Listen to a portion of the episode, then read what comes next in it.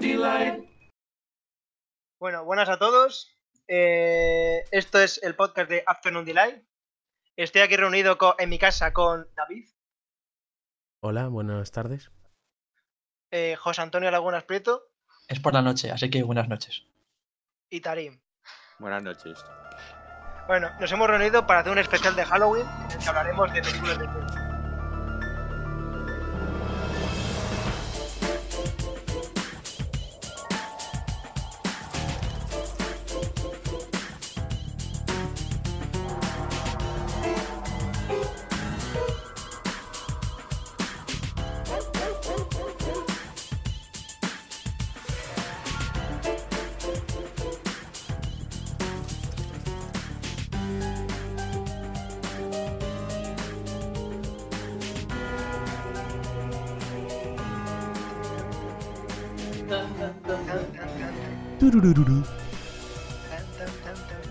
Que sí. Los dale. dices, ¿eh, David?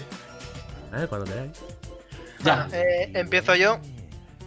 En este PC vamos a hablar de películas de miedo y cada uno tenemos unas cuantas. José tiene un huevo.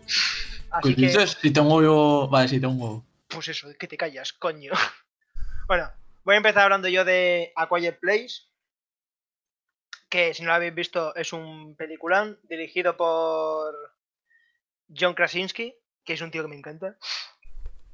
Le conoceréis de Jack Ryan o... ¿Es ¿En The Office cómo se llamaba David? Jim, Jim de The Office. ¿Quién le va a Jim conocer The por Jack Ryan, coño? Es Jim de The Office. Sí, es, es Jim. Claro. Tú, José, Sí. ¿No la he reconocido? ¿es el, Jim? es el No me director y el protagonista. Es que, es que claro, es que claro, yo vi The Office después de ver A Quiet Place. Y ya sabes que Bueno. yo con los actores. Ya, ya, ya. Sí, sí. bueno. Jim, eh, este, o sea, John Krasinski es director, pro- eh, protagonista y su, y su mujer es la. O sea, Emily Blunt es su mujer. Sí. O sea, la deja como todo en casa, ¿sabes? Eh, bueno, A Quiet Place. A Quiet Place de primeras nos introducen en, como en un mundo eh, posapocalíptico, no. O sea, lo vemos todo muy desierto, como en 28 Sí, ¿no? días. Pues apocalíptico. A ver, sí, apocalíptico sí. O Sí, sea, sí que es algo pues apocalíptico, la verdad. ¿eh? Bueno, eh, Perdón, y- también es guionista John Krasinski. O sea, lo ha hecho todo él. es que ha hecho, ha hecho la película. ¿eh? Bueno, es Él- co-guionista, él- a ver, le han ayudado, pero él- el pueblo este lo derrumbó él también. sí. Y él hace de Eh. los monstruos también, hace los efectos especiales. Bueno, en el que eh, unos monstruos llegaron a la Tierra que se descubre que por el ruido te detectan y vamos, que te follan. Entonces, le seguimos a la familia de John Krasinski, que son él, su mujer, una niña muy fea y creo que dos niños. Pero uno muere Tú, rápido. tío, sin faltar el respeto a la niña, joder. El, de- el detalle era necesario, ¿no? Tú, tú, era horrorosa la puta niña. La, la- la actriz estará llorando en casa ahora. Sí, porque me está escuchando a mí, que soy un influencer. Pero además, el, además, el detalle importante de la niña es que es sorda, no que es fea. Sal. Yo creo que es derivado. Bueno, eh, seguimos. Lo que, me, lo que me gusta de esta película es que eso, o sea, la mecánica es muy simple. Eh, unos monstruos jodieron el, mundo el mundo entero y lo que pasa es que tienen muy buen oído, así que al mínimo ruido van a por ti, te detectan y te, vamos, te despedazan.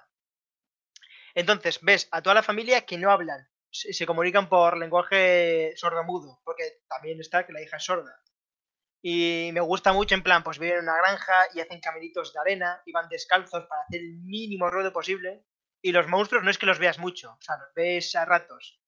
Eh, lo que tiene de terror es cuando van a hacer ruido o cuando están haciendo ruido, es, o sea, te da ti como... Te, pones nervioso solo. O sea, el momento en el que la, la mujer se está embarazada y se pone a la luz y yo me cago en rosquio, no va a llorar el niño ese. O sea, me estaba poniendo malísimo. También la mujer se clava un clavo, que, que van todos descalzos, y no pega un grito. Buah, es que tiene unos momentos estresantes la película y es por eso, por intentar no hacer ruido. A mí me gustaría dar un apunte. Y es que, eh, como has dicho tú, es un. Es una película que tiene una trama bastante sencilla, ¿no? En plan, unos monstruos que dominan la. Tierra, eh, pero que tiene una peculiaridad muy guay, que es que solo van al sonido, ¿no? Es lo que he explicado. Y creo que es una, una muestra muy sencilla de que una peli, eh, por ser, tener una trama nada novedosa, en plan, que no innova mucho, No, la verdad que no. ¿eh? eh, puede ser una buena peli. Eh, lo mismo me pasó con, bueno, no sé si estáis de acuerdo conmigo, con 1917, Hmm. Sí, que pero es, es senci- una película sencilla, sí que. como, eh, sí, con- sé lo que decir. y, y que funciona muy bien. Eh, los monstruos eh, me parecen una idea súper guay, en plan, me parece un universo bastante guay. Además van a sacar la- dentro de poco la segunda y tengo muchas Sí. ganas, la verdad. Sí, pero es eso, no es nada, no es nada malo porque luego vino Sandra Bullock, hizo lo mismo, pero con la ceguera. Y salió mal, salió muy mal. Pero es eso. es Bueno, a ver, no es, no es exactamente lo mismo, ¿eh? Bueno, pero el tema del sonido sí que es algo novedoso, porque Pero igual, hay, la- algún pre- pero- igual hay pero algún no- precedente, no- pero... No es la gran No, polla no, roja. No, no es la gran polla roja. No, sí, yo me acuerdo que había uno de un- una película de unos vampiros que se comunicaban por Morse y que al mínimo ruido te follaban o algo así. Yo- Eso, bueno, que no es novedoso. o no sea, es yo creo que es algo, algo que no, no, no innova mucho. Sí que los monstruos tienen sus peculiaridades, Sí. como cualquier tipo de monstruo, pero eh, aparte de eso, no es nada. Lo que llama la atención de esa peli es, eh, bueno, eh, Chapo dirá más tarde y Sí, diré no, no. más o menos lo que llama la atención, así que... Iba, iba a decir, si quieres, si quieres lo cuenta tú y ya hablo yo. de Eh, la- perdón, una cosa, que lo que has dicho de si hay algún precedente, hay una novela que se llama The Silence, de Mm. 2015, que hicieron un- una película en Netflix un año después de A Quiet Place y fue un mierdazo de película. Hmm. Pero la Sí, idea es muy parecida, solo que los bichos vuelan y tal, pero la idea Sí. es muy similar. Sí, O sea que Pues el eso. precedente sí, sí existía, pero claro, la peli de A Quiet Place lo hizo mucho mejor. claro. Es como, es como ha dicho José con 1917. No son películas que te, que te digan nada nuevo, pero es como se, ha- cómo se han hecho. O sea, en 1917 es el director de cámara, que es, a mí me, me encantó. Y en esta es como llevan lo del sonido. O sea, la película tú la ves y, y es totalmente en silencio. O sea, no, hay no, y, no intentan hacer ruidos, no hablan, entonces es súper tranquila. Y, las, y cuando... No me sale ahora. Cuando te pones, cuando te empiezas a poner nervioso es cuando van a generar algún tipo de ruido. Y eso es cuando te. Ahí es donde está el terror. Y eso, a mí, o sea, cuando lo generan así me encanta. Me encantó la peli por eso. Yo, yo creo que hay una cosa muy guay de la película que es lo que tú dices de que crea mucha tensión, porque estás todo el rato pendiente de, Eso es lo que quería decir yo. de que no Sí, hagan ruido. Hay, hay muchas veces que en la situación, por ejemplo, lo del pie que has nombrado, que cuando se clava en el pie, que estás Ah, todo el rato pensando, Buah, es que si yo estuviese ahí, hubiese pegado un grito que, Sí. vamos, hubiesen venido todos los monstruos del mundo a por mí. Y es Sí, esa, sí, sí. esa sensación de que, de, de que no te gustaría estar en, en ese lugar, precisamente, vaya. No, no-. Es eso, es lo- el terror de la película es cómo te pone a ti nervioso, te pone tenso con eh, esas escenas, porque en realidad los bichos no se les El ve parto, mucho. ¿no? Sí, La es, escena es, del es- parto. en la escena del parto, vamos, es tipo es un nerviosismo. Pero eso quiero decir, los bichos ni dan mucho terror, ni aparecen mucho, ni hacen típicos screamers de que aparecen de la nada. No, es eso, es el terror psicológico que crea y me- a mí me encanta. Hmm. Y sin más, la película tampoco, o sea, la película es eso. Está, está muy bien la historia, pero Ah, de- eh, bueno, ya que veo que no. eh, quería apuntar que a mí la primera vez que la vi, porque si os acordáis, no la vi con vosotros. pues no, no me acuerdo. Eh, la vi eh, en mi camita, eh, tomándome un tesito, Dato importante. dato Esto- importante. espera, espera, espera, esto es como lo de. Esto hemos hablado de ello de cómo jugar antes, de, o antes o después de comer, ¿no? Sí, esto Lo es lo mismo. Eh, eh, José, esta- eh, esto fue antes o después de la comida. ¿Qué- y si- esto lo dijiste esto encima. Esto después. Pues ya está, vale, sigue, sigue. Era- Vale. Que. Y cuando llega la parte del final, eh, cuando el, matan al padre. ¿Os acordáis? Sí. Hmm. Sí, Vale, ahora que, ahora que he visualizado la cara, he dicho, vale, sí, sí. Vale. Nada. es Jim con Eh, barba. sí, sí, sí. Me dio mucha ternura, en plan, como. ¿Sabes? Sí. Eh, esa empatía de la niña, en plan, viendo cómo pa- su padre se sacrificaba por ella. A ver, eh, Eh, claro, que hay empatía. ¿Qué? Claro que hay empatía, se te está sacrificando el padre delante Por de eso digo que me dio mucha pena, me dio mucha pena esa escena. Que me dio mucha ternura. Sí, es muy bonita porque el tío le está diciendo con lenguaje así, no es en plan, no es culpa tuya, te quiero, no sé qué. Y luego John Krasinski pega un pedazo de grito, en plan a lo Claro. bárbaro. En plan, me impactó que te voy a reventar. No, la me, verdad me que gustó, me gustó mucho ese muy- apunte. Y lo de la madre también. Lo que, lo que. Bueno, sí. Sí, no, ya está, no hay que decir Ah, más. bueno, pues lo del final, a mí no me. Lo dejaron como. No me gustó mucho el final. a mí. Es lo que. ¿Sabes? ¿Cómo lo dejaron? ¿Hablas de la muerte del padre o de después? No, no, no, no. Luego cuando Sí, la escena final, que- final.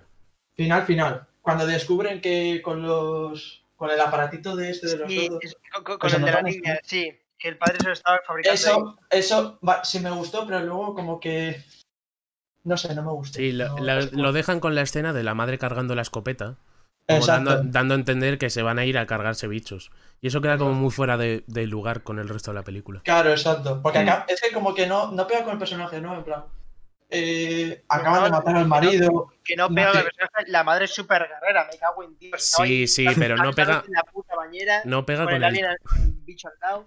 que no pegan con el tono de la película. El tono que ha tenido el personaje No, todo el rato como de... Eso, eso, eso sí que lo entiendo, pero. Claro, es que acaban de matar a tu marido. O sea, no sé. Es como, eh, hablaré más tarde de ello cuando hablemos de, No, de no, se va a callar, que- que no se va a callar, José.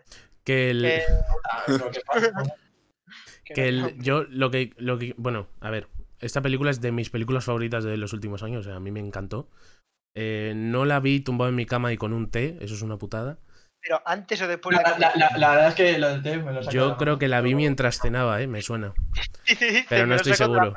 Me lo saca de manga, yo recordando que José dijo, yo quería que me gustase el té, pero no me gusta. Exacto. Ya decía, ya decía yo que había lagunas.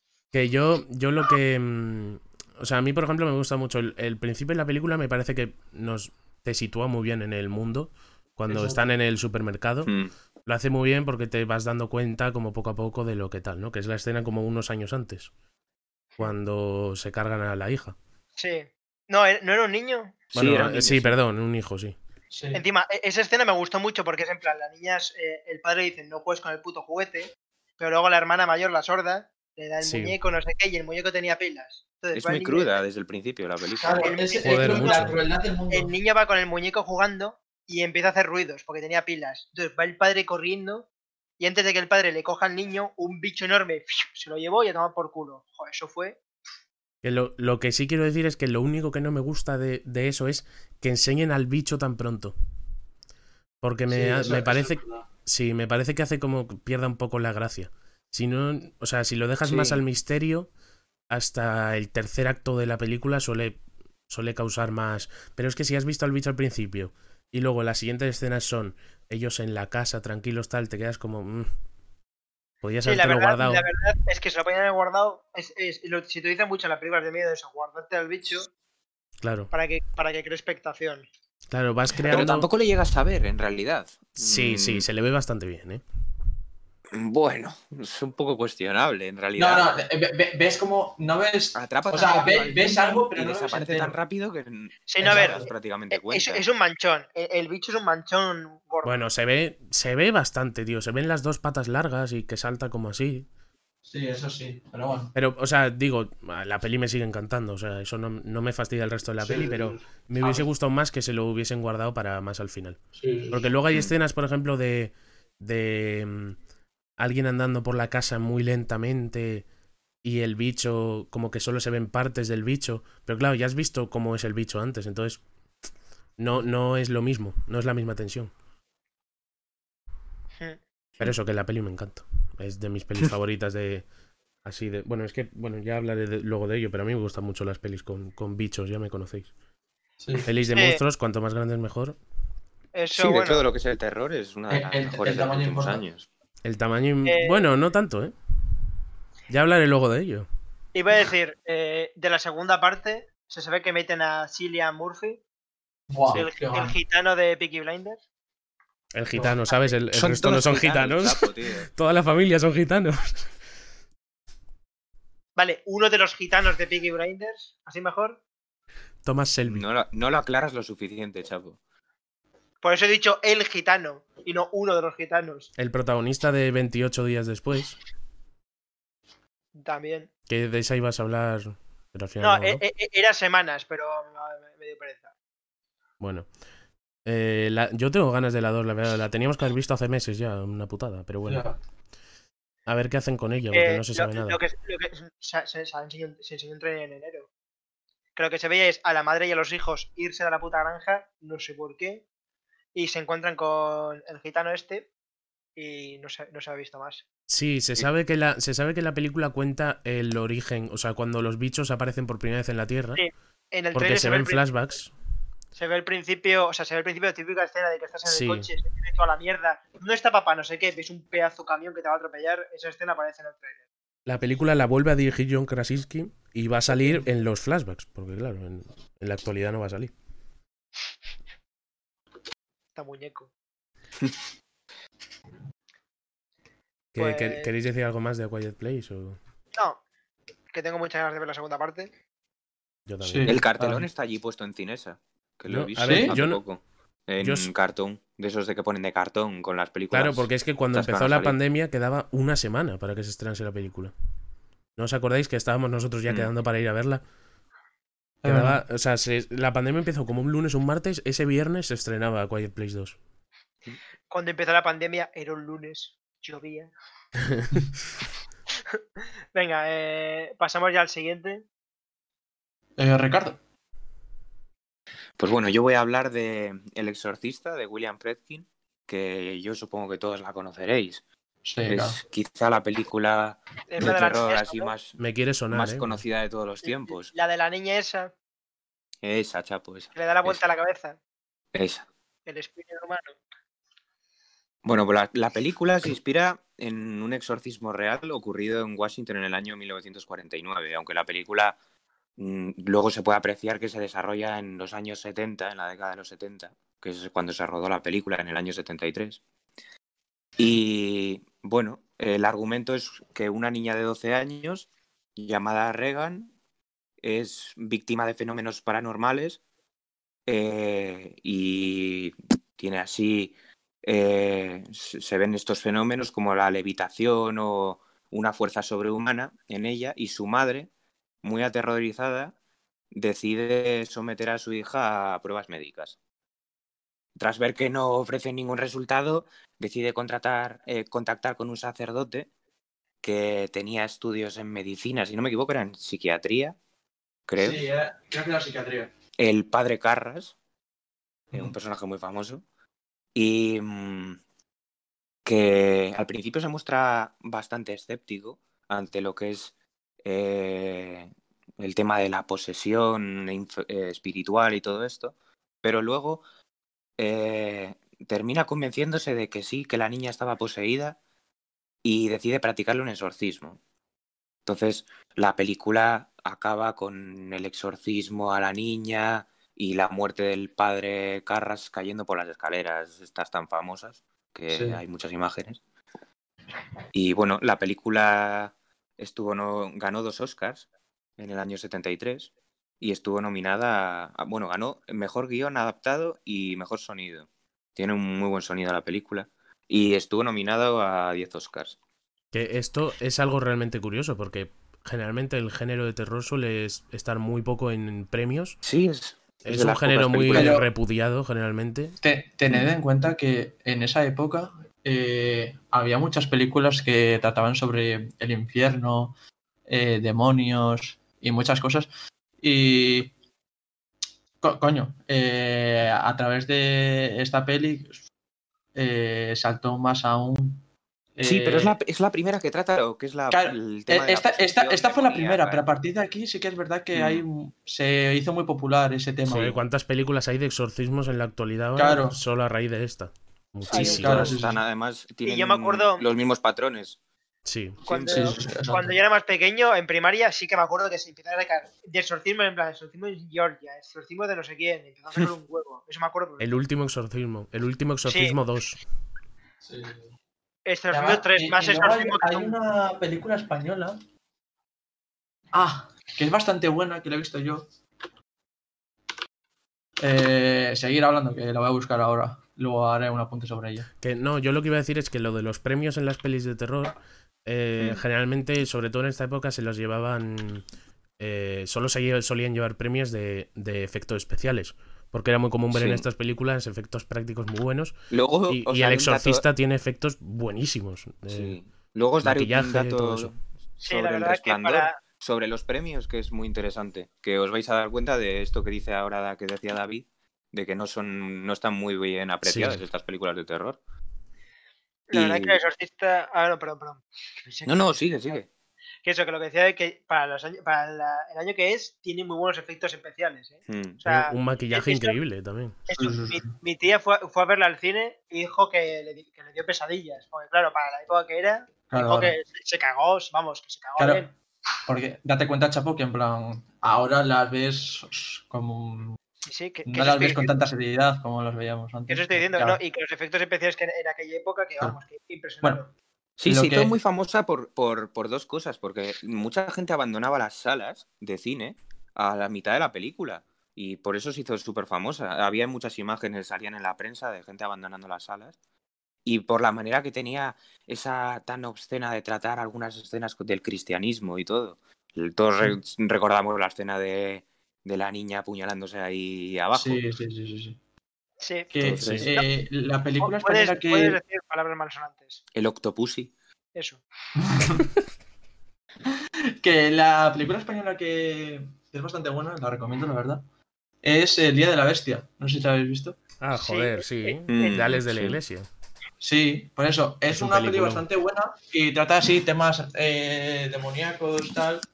eh, que también es de esta eh, influencia de El Exorcista, Mm. vamos. De hecho, a Alex Eh, de la Iglesia, cuando hizo esa película, le dijeron que no iba a triunfar porque era imposible que triunfase una peli sobre eso en España. Y sí que es verdad que en España el género de terror nunca ha estado muy... O sea, hasta que no llegó Ya, ya, siempre, sí. Rec, prácticamente no había películas de terror en España. Básicamente. Pues esa peli es bastante buena y. Sí, bueno, no es de terror tal cual, pero trata temas del Mm. satanismo y eso, que Sí, no era nada común en, en España. Claro. Claro. Eso. Pero sí, es un peliculón. Bueno, y respecto a alguna escena así mítica, podemos recordar en la escena de Reagan bajando las escaleras al revés, que esa es una escena Ah, así, sí. Clásico. que es muy impactante. A mí, yo cuando era que la vi que era un crío, que tendría 9, 10 años, a mí Joder. la película me acojonó bastante, ¿eh? Yo, la- a- mí me pasó, a- a mí me pasó lo mismo, pero con Chucky. Sí, es que Chucky. La, gente suele, la gente suele contar historias cuando se habla de pelis de miedo de no, yo la quería ver de pequeño, pero mi padre no me dejaba. Yo, mi padre quería que la viese y yo no quería ver el, el exorcista. y mi padre me contaba que sí, que, que coge y gira la cabeza. Y yo, papá, que no, que no quiero verla. Joder, papá, cállate. Cojo, cojo tu muñeco favorito y le gira la cabeza y me dice, así. me, a- me ató a la silla y la tuve que ver entera. ¿Quieres, quieres que denunciemos algo, No, no, estoy bien, tranquilo. Bueno, eso de bien. A mi prima, que le encantaban las películas de terror, eh, ató una vez a mi abuela, porque mi prima vivía en casa de mi abuela durante toda su infancia, y ató una vez a mi abuela a una silla y la puso toda la tarde películas de terror. ¿Qué? Hizo como la naranja mecánica que le abrió los ojos y le echaba gotitas también. Tu prima es una loca, tío. No, hizo eso. Tu prima es una psicópata. No sé qué pelis le puso, Halloween sang- sangriento o algo así, así de ese estilo. Le puso el, Pero, el cien pies, el cien pies humano. Pura le broma. puso. Joder, no te pases. Te pases, tío. Qué depravado, David. Qué punto depravado. Ya ves, O sea, chaval. Yo era malo lo que contó Tarín y lo que has contado tú ya lo has jodido bastante. Y se descojona sobre el cerdo. Bueno, eh, Bueno, seguimos- ¿tienes algo que sí. contar o seguimos a DVD? No, si queréis pasar ya, yo... Eh, espera, espera que David No, termine de reír. no, que estabas hablando de escenas míticas y tal, y solo has dicho Ah, las escaleras. Sí, de las... Jo. Bueno, es que ya también he hablado de... Cu- Cuando la- lo de las escaleras, cuando se cae el padre, eso es mitiquísimo. Sí, de la escena la Cuando, le vuelta la cuando a niña, esa, esa escena Sí. eh, súper mítica también. Cuando se sube por las paredes. Sí, sí, vamos. Eso tiene. O sea, eso sacas una escena y, el- y cualquiera sabría decirte qué película es. O... Lo de las conversaciones en latín y todo eso. Ah, sí, Que sí, eso, bueno, ha salido en todas las películas que han seguido a esta, vamos, en... Y cuando le decía, tu, madre es una guarra, y cosas así. Sí. Está en el infierno comiendo pollas. Es verdad, es verdad, es verdad. Es- Hostia, era no me acordaba de eso. Eso una es loca al, al nivel de la prima de Ricardo, vaya. A nivel de Ricardo, en realidad. Sí, me imagino a Ricardo diciendo eso, en Ahora- verdad. Ahora que Pues lo, por eso ahora que lo digo, dices, ahora que dices, como levantes a Ricardo de la siesta, está igual que la niña esa. Solo habláis de mí, pero no habláis de Chapo, ¿eh? Chafo Ya, es mucho bueno. más depravado que yo y nadie lo dice. Bueno, esto no es una, convers- una competición de quién es más depravado, porque ¿Qué entonces. dices? no hablamos de pelis entonces. Esto ya lo explicó eh, Neko eh, una vez. Yo soy como muchos palazos continuamente y tú eres una hostia de buenas ahí. Yo soy un, soy un dolor continuo y tú eres el palazo. Ricardo es un mazazo humano, tío. sí. Eso. Bueno, Bueno. ¿qué? ¿Avanzamos? Que el exorcista está muy guay. Clásico. Sí, Y, no- Que no- es- y tiene muchos años el exorcista, que eso es otra. sí es del ¿Qué, 73. qué- qué año era? Eh, ¿Sabes? Del 73. 73. Hostia, igual Hace nada, hace nada, vaya. Ayer, ¿no? Bueno, eh, paso yo. Le sigue David. Sí. Vale. eh, yo voy a hablar sobre el. Sobre, sobre cuál hablo ahora, Expediente Warren. Da- no, habla, habla del Dark. No, sí, vale. Expediente Warren, mejor. Venga. Sí, que estamos todos Sí, sí, sí. con pelis de terror. Todo- Sí, Todo serio ahí. Vale. eh, bueno, Expediente Warren se estrena en 2013, o sea, es una peli muy reciente. El director, podría decirse el artífice de todo esto, es James Wan, que es un director asiático que ha hecho Expediente Warren, Insidious, ha hecho muchas de miedo y ha dirigido hace poco Aquaman también. La verdad es que es... eh, en Bastante cuanto... inesperado. Sí, bueno, en verdad Warner eh, le ha salido bien contratar a directores de Mm. terror para hacer películas de superhéroes, porque es Shazam también la dirige un director de terror y, y no salió mal. Mm. La cosa es que los directores de terror son muy polifacéticos en ese sentido, porque dirigir una película Sí. de terror requiere controlar varios puntos de la dirección que te sirven para muchas películas. Porque necesitas... Sí, porque James Wan ha, eh, ha reinventado el género del terror en varias ocasiones, porque es el de Saw también, entonces Claro, es que ha James Wan hizo bastantes Saw. tipos, bastantes clases de películas de terror muy distintas, con un- una dinámica distinta. Una Sí. más gore y otra más terror psicológico. Sí, ha hecho también muchas películas que son muy eh, terror palomitero de lo más clásico, o Hmm. sea, terror de sustitos y ya está. Mm. Bueno, el Yo caso es que yo cine lo odio. El Sí. de sustitos y punto no me gusta nada. el caso es que mm, eh, Expediente Warren, además de sacar una secuela, ha sacado varios spin-offs y se ha convertido como una especie de universo cinematográfico. Realmente es el único universo cinematográfico de- del cine que ha funcionado sin contar el de Marvel, porque generalmente se van al carajo muy rápido, pero está, eh, les está yendo bastante bien. Carajo. Sí, al carajo. El... Vale, además de Expediente Warren y Expediente Warren 2, en- entre los espinos están Annabelle, Annabelle Creation, que es una precuela de Annabelle, Annabelle Comes Home, que es una secuela de Annabelle, luego está La Monja, eh, The Curse of La Llorona, que es una peli del año pasado, que Ah, también, también entraría dentro del universo. Y luego están en preparación una tercera parte de Expediente Warren, que se tenía que haber estrenado este año, Mm. una secuela de La Monja y luego una película de The Crooked Man, que es una especie de bicho, de monstruo que aparece en, en Expediente Warren 2. Es el demonio ese. Buah. Eh, Sí, es una especie de demonio sin cara, como con las piernas y los brazos muy largos, que va así sí, moviéndose y bailando. La verdad es que esa escena en Expediente 2 es terrorífica, pero no sé si tanto como para hacer un spin-off. Ya. A saber qué ¿Qué, hacen con qué te eso. voy a decir yo? El, el susto que más el susto que más me ha asustado en mi puta vida, valga la redundancia, eh, es eh, que saca una fotografía. ¿Sabes qué te digo? Saca una fotografía, Sí, creo la que sí. revela y ve algo raro y de repente se ve el demonio que tiene detrás. Qué susto me Es- dio esa mierda. Eso es Insidious. Hostia, vale, me he equivocado de Eh, sí, sí, sí, que es un, que es un demonio rojo.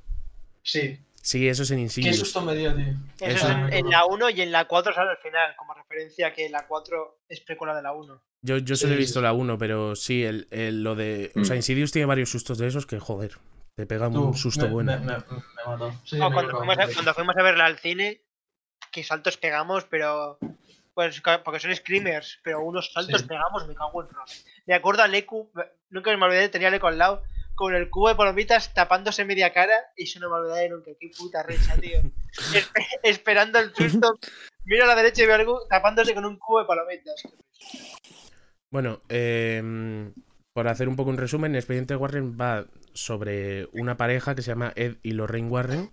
Esta pareja existió en la vida real, eran demonólogos em, reconocidos Sí, por la que- Iglesia que tenían Católica. Una tienda, ¿no? Una...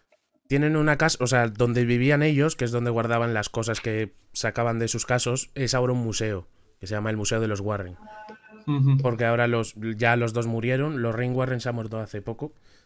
Y, mm, y eso, la casa se utiliza ahora, creo que son los, los hijos o los nietos son los que llevan el museo.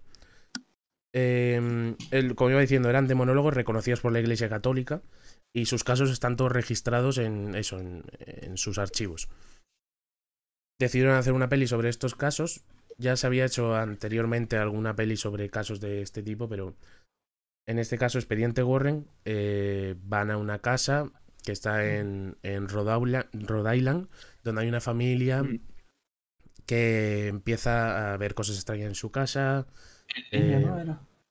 Era. Sí, había una niña que, que veía, en la- o sea, sentía que había alguien en la habitación. La madre despierta todas las noches con moratones por todo el cuerpo. Una locura, vale. En realidad es la típica casa encantada. Lo que pasa es que esta película se ve más desde los ojos de tanto de la familia como de los demonólogos que ella contratan. Eh. Sí, Ed Warren era el que era demonólogo realmente y Lorraine Warren se supone que tenía un don que era medium y, y como clarividente. Que eso se explora mucho más en la 2 realmente. Claro, no se sabe si ninguno de estos casos son verdad.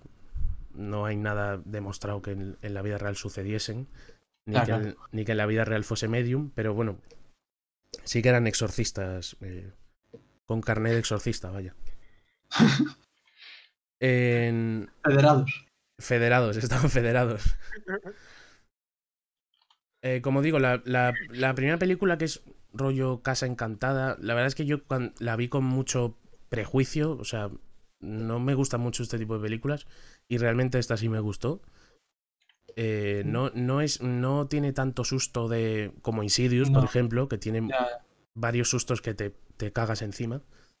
Esta es más rollo thriller. Y bueno, mm. he dicho eso, Ed y Lorraine Warren están muy bien interpretados, lo hacen Patrick Wilson, que es el de Insidious también, que también sale en Aquaman, y Vera Farmiga. Yo, a ver, en mi opinión lo hace muy bien, y de hecho en la película se centra mucho, sobre todo en la 2, eh, que Lorraine Warren tiene mucho protagonismo y tiene que actuar muy Mm. bien. No sé si la habéis visto la 2. Sí, sí.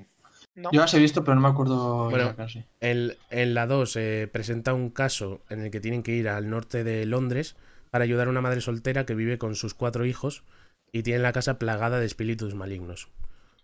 Luego se descubre que este, o sea, Lorraine Warren es la única que ve a este espíritu y durante la película tiene visiones con que su marido va a morir. Y entonces está todo el rato como intentando que el marido no muera, que no suceda lo que ve en su visión, lo típico. Ya pasaba en la primera eso, ¿no? Que era ella era la única que podía ver. Claro, Había una escena, la Sí, de la, escena del, la del árbol, la del árbol, Sí, esa escena es buenísima. Esa, esa es muy Que- buena, sí. sí. sí, porque el, el otro se queda mirándola como, ¿qué, qué estás viendo? Hmm. Y tú ves la visión de ella y ves. Bueno, de hecho es el póster. El árbol con Hmm. la chica colgada es el, la imagen más reconocible de la película. Hmm. Bueno, en la 2, el- o sea, perdón, en la 1, al principio eh, te presentan a Eddie y Lorraine Warren como mm, están dando unas charlas en las que están explicando un caso en el que han trabajado. Este caso es el de la muñeca Anabel. Solo son los primeros 15-20 minutos de película en el que te explican ese caso y luego ya empieza el caso de esta película. Eso hace que la muñeca Anabel tenga el spin-off. En- Es increíble la popularidad que ha adquirido Anabel estos últimos años. O sea, todo, todo el mundo conoce a Anabel. De hecho, yo creo que la primera de Anabel, por lo menos, tuvo un éxito increíble. A mí la primera de Anabel me parece malísima, no sé si la habéis visto. Sí, sí. Yo he visto parte de una, no me acuerdo cuál era. De, do- ¿Dónde era? O sea, como en qué, en qué época Pues, era. Creo que era la segunda, porque. ah, Ah, no, no, era lo que tú dijiste de que estaban explicando el caso de Anabel. Ah. Eran ellos explicándolo. Y que una chica la tenía en su apartamento. Que la, Sí, eso es en la primera de Expediente Warren. Sí. La, la primera de Era- Anabel era como en la época así de. mm, de los años 60, 70, ¿no? Sí, sí, era. Era más o menos en la época, porque era. Al principio no hay una escena en la que que me recordó mucho como al caso este de, de Manson. Unos que entran en una casa y Sí. apuñalan a, a intentar apuñalar a una mujer. Efectivamente. Es, eh, es en el 67 la película. Mm. Y mm, sí, o sea, lo que pasa es que hay un asesinato en una casa cercana de, do- de donde se han mudado estos dos que son los protagonistas, Mm. que la mujer está embarazada. Y luego sí que es verdad que al final vuelven a aparecer esta gente loca que apuñala a gente en, en sus casas, Mm, que es muy rollo eh, Manson, Sí. que es como una secta o algo así. Bueno, yo he visto la película y me pareció muy mala de que es dura hora y media y es aburridísima. Mm, los sustos que Mm. aparecen son nada, no, o sea, no dan sustos. Es muy eso, lo que hemos dicho, jumpscare barato, eh, dar un poquito de susto Sí. y ya está. En cambio, la segunda de Annabelle, que es Annabelle Creation, que es el origen de la muñeca de Annabelle, Buah, es una peli, es una peli bastante buena, da bastante miedo, a mí me dio bastante miedo. Sí, Esta está dirigida por, eh, eh, por ¿cómo se llama? Eh, David Sandberg, que es el que luego dirigió Shazam, lo que he dicho antes, eh, directores de Mm. miedo haciendo películas de superhéroes. Y, y le- o sea, es el spin-off que tenía que haber tenido Annabelle en un principio, ¿no? El origen de. Annabelle, que además es en el año 43, ya vas a épocas más antiguas que suelen dar más miedo. Porque, joder, Mm. es, o sea, es una casa de la, de la de Estados Unidos profunda, en un pueblucho. Hay un Sí. pozo de por miedo, los pozos dan mucho miedo. y hay niñas, un montón de niñas. Eso es Eso terrorífico siempre. Eso es terror puro. Sí, sí. Y mm, mucha religión, que también en estas pelis suele tener mucha importancia en las tramas. Sí, porque eso ya. Es verdad, era una casa de acogida de niñas o algo así, ¿no? Sí, son, son una pareja Sí. de señores que tienen una hija, ¿no? Ah, Y la hija muere atropellada en una escena horrorosa. O sea, es brutal esa escena. Y luego pasan como 12 años y el padre era mm, eh, tallaba muñecas o hacía muñecas o algo. Es verdad. mm. Y entonces es como que el espíritu de la niña está por ahí y el padre hace una muñeca y el espíritu de la niña se mete dentro. Y luego no lo cuando ha pasado es... pero sabía que iba a ser Chucky. No sé por qué sabía que iba a ser Chucky. Sí, sí, es, puta. es ese rollo. De hecho, es que- estilo, pero no la vemos, no sé mover tal cual, ¿no? Si no recuerdo mal. ¿Qué? No, eh, Ah, no, la la no es muñeca como no se mueve no. tal cual, en plan como Chucky, en plan. No, No, no, era no. un espíritu que movía la Por muñeca. eso, o sea, por eso digo, ah, Eso. que- ¿qué iba a decir yo? Yo me acuerdo de estar en, en la ESO cuando entonces y estar hablando con mis amigos de, Buah, ¿sabéis que Annabelle es real? Tal? Y nos cagamos de miedo, en plan de. Sí. por mierdas así. Además, hace poco, este año ha sido la noticia de que Annabelle se había escapado del Museo de los Warren, sí, ¿os es acordáis? verdad, es verdad, es verdad. Y bueno, eh, eso, que... en- eh, ah, luego acogen a unas niñas que van con un... de- Debe ser como un colegio... eh, un orfanato. Van con una monja las niñas. Y eso, a las niñas les pasan cosas terroríficas. Lo típico de que el padre las dice, no podéis entrar en esta habitación. Podéis entrar en todos los sitios menos en esta habitación. O sea, tiene, sé. realmente tiene todos los tropos de, de película de, de miedo Sí. pero funciona bastante bien. Mm, eh, sinceramente me parece la película más terrorífica de la saga de Expediente Warren, porque las dos de Expediente Warren me gustan mucho más, pero no, es- no me dan tanto, tanto miedo, ¿no?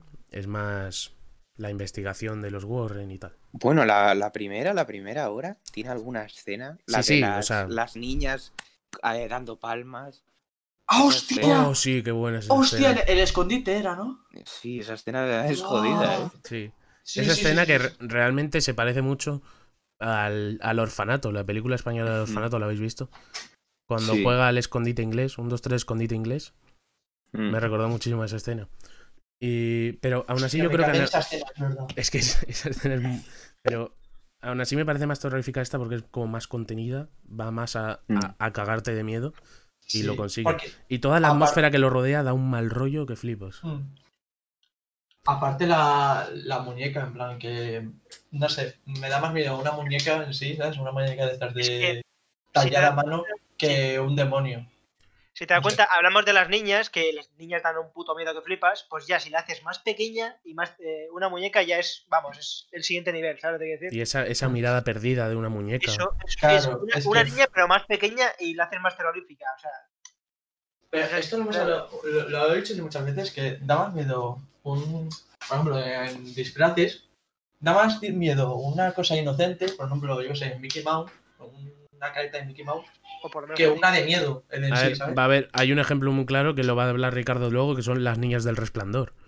Es verdad, claro. Sí. Son niñas muy normales y dan un miedo que te Por eso hablaba de las niñas, porque las niñas, vamos, las meten ahí. Sí, sí, sí. El año pasado se ha estrenado una tercera Anabel, esa no la he visto todavía, pero es como más. Es, sucede dentro del Museo de los Warren. Es una película que sucede, toda la acción sucede dentro. Y es con la hija del, de Warren, como que se han escapado, o sea, se ha escapado la muñeca y están por ahí. Eso No. es una noticia de que la muñeca se escapó. Sí. Lo acabamos, lo acabamos de decir. Sí, sí, sí, sí, sí. Me- Es que me he ido. Ha sido este año, yo creo, cuando se ha escapado me la, muñeca. Anabel. Eso, esta, esta tercera no la he visto. Luego, otro spin-off de la saga es La Monja. En Expediente Warren 2 es, por así decirlo, el demonio, entre comillas, de la película. Que es el demonio que está en la casa de- del caso Infield. Y. No sé si la habéis visto, La Monja. La monja no la he visto. No. Pues tampoco hace falta verla, la verdad, porque es un poco mierda. Eh, todos estos spin-offs no los hace James Wan, como ya he dicho, los hace. O sea, James Wan los produce, pero realmente es por, por sacar tajada de, de la monja, vaya, de Expediente Warren. Pero. mm, Yo me acuerdo que cuando salió, sí tuvo revuelo, o sea, sí había mucha gente que lo vio. Las monjas dan mucho mal rollo, eso para empezar. Y la, y la monja esa daba un mal rollo. Pero es lo que hemos hablado antes. Eh, creo que es más eh, los temas eclesiásticos, ¿no? En plan, Sí. Sí, sí.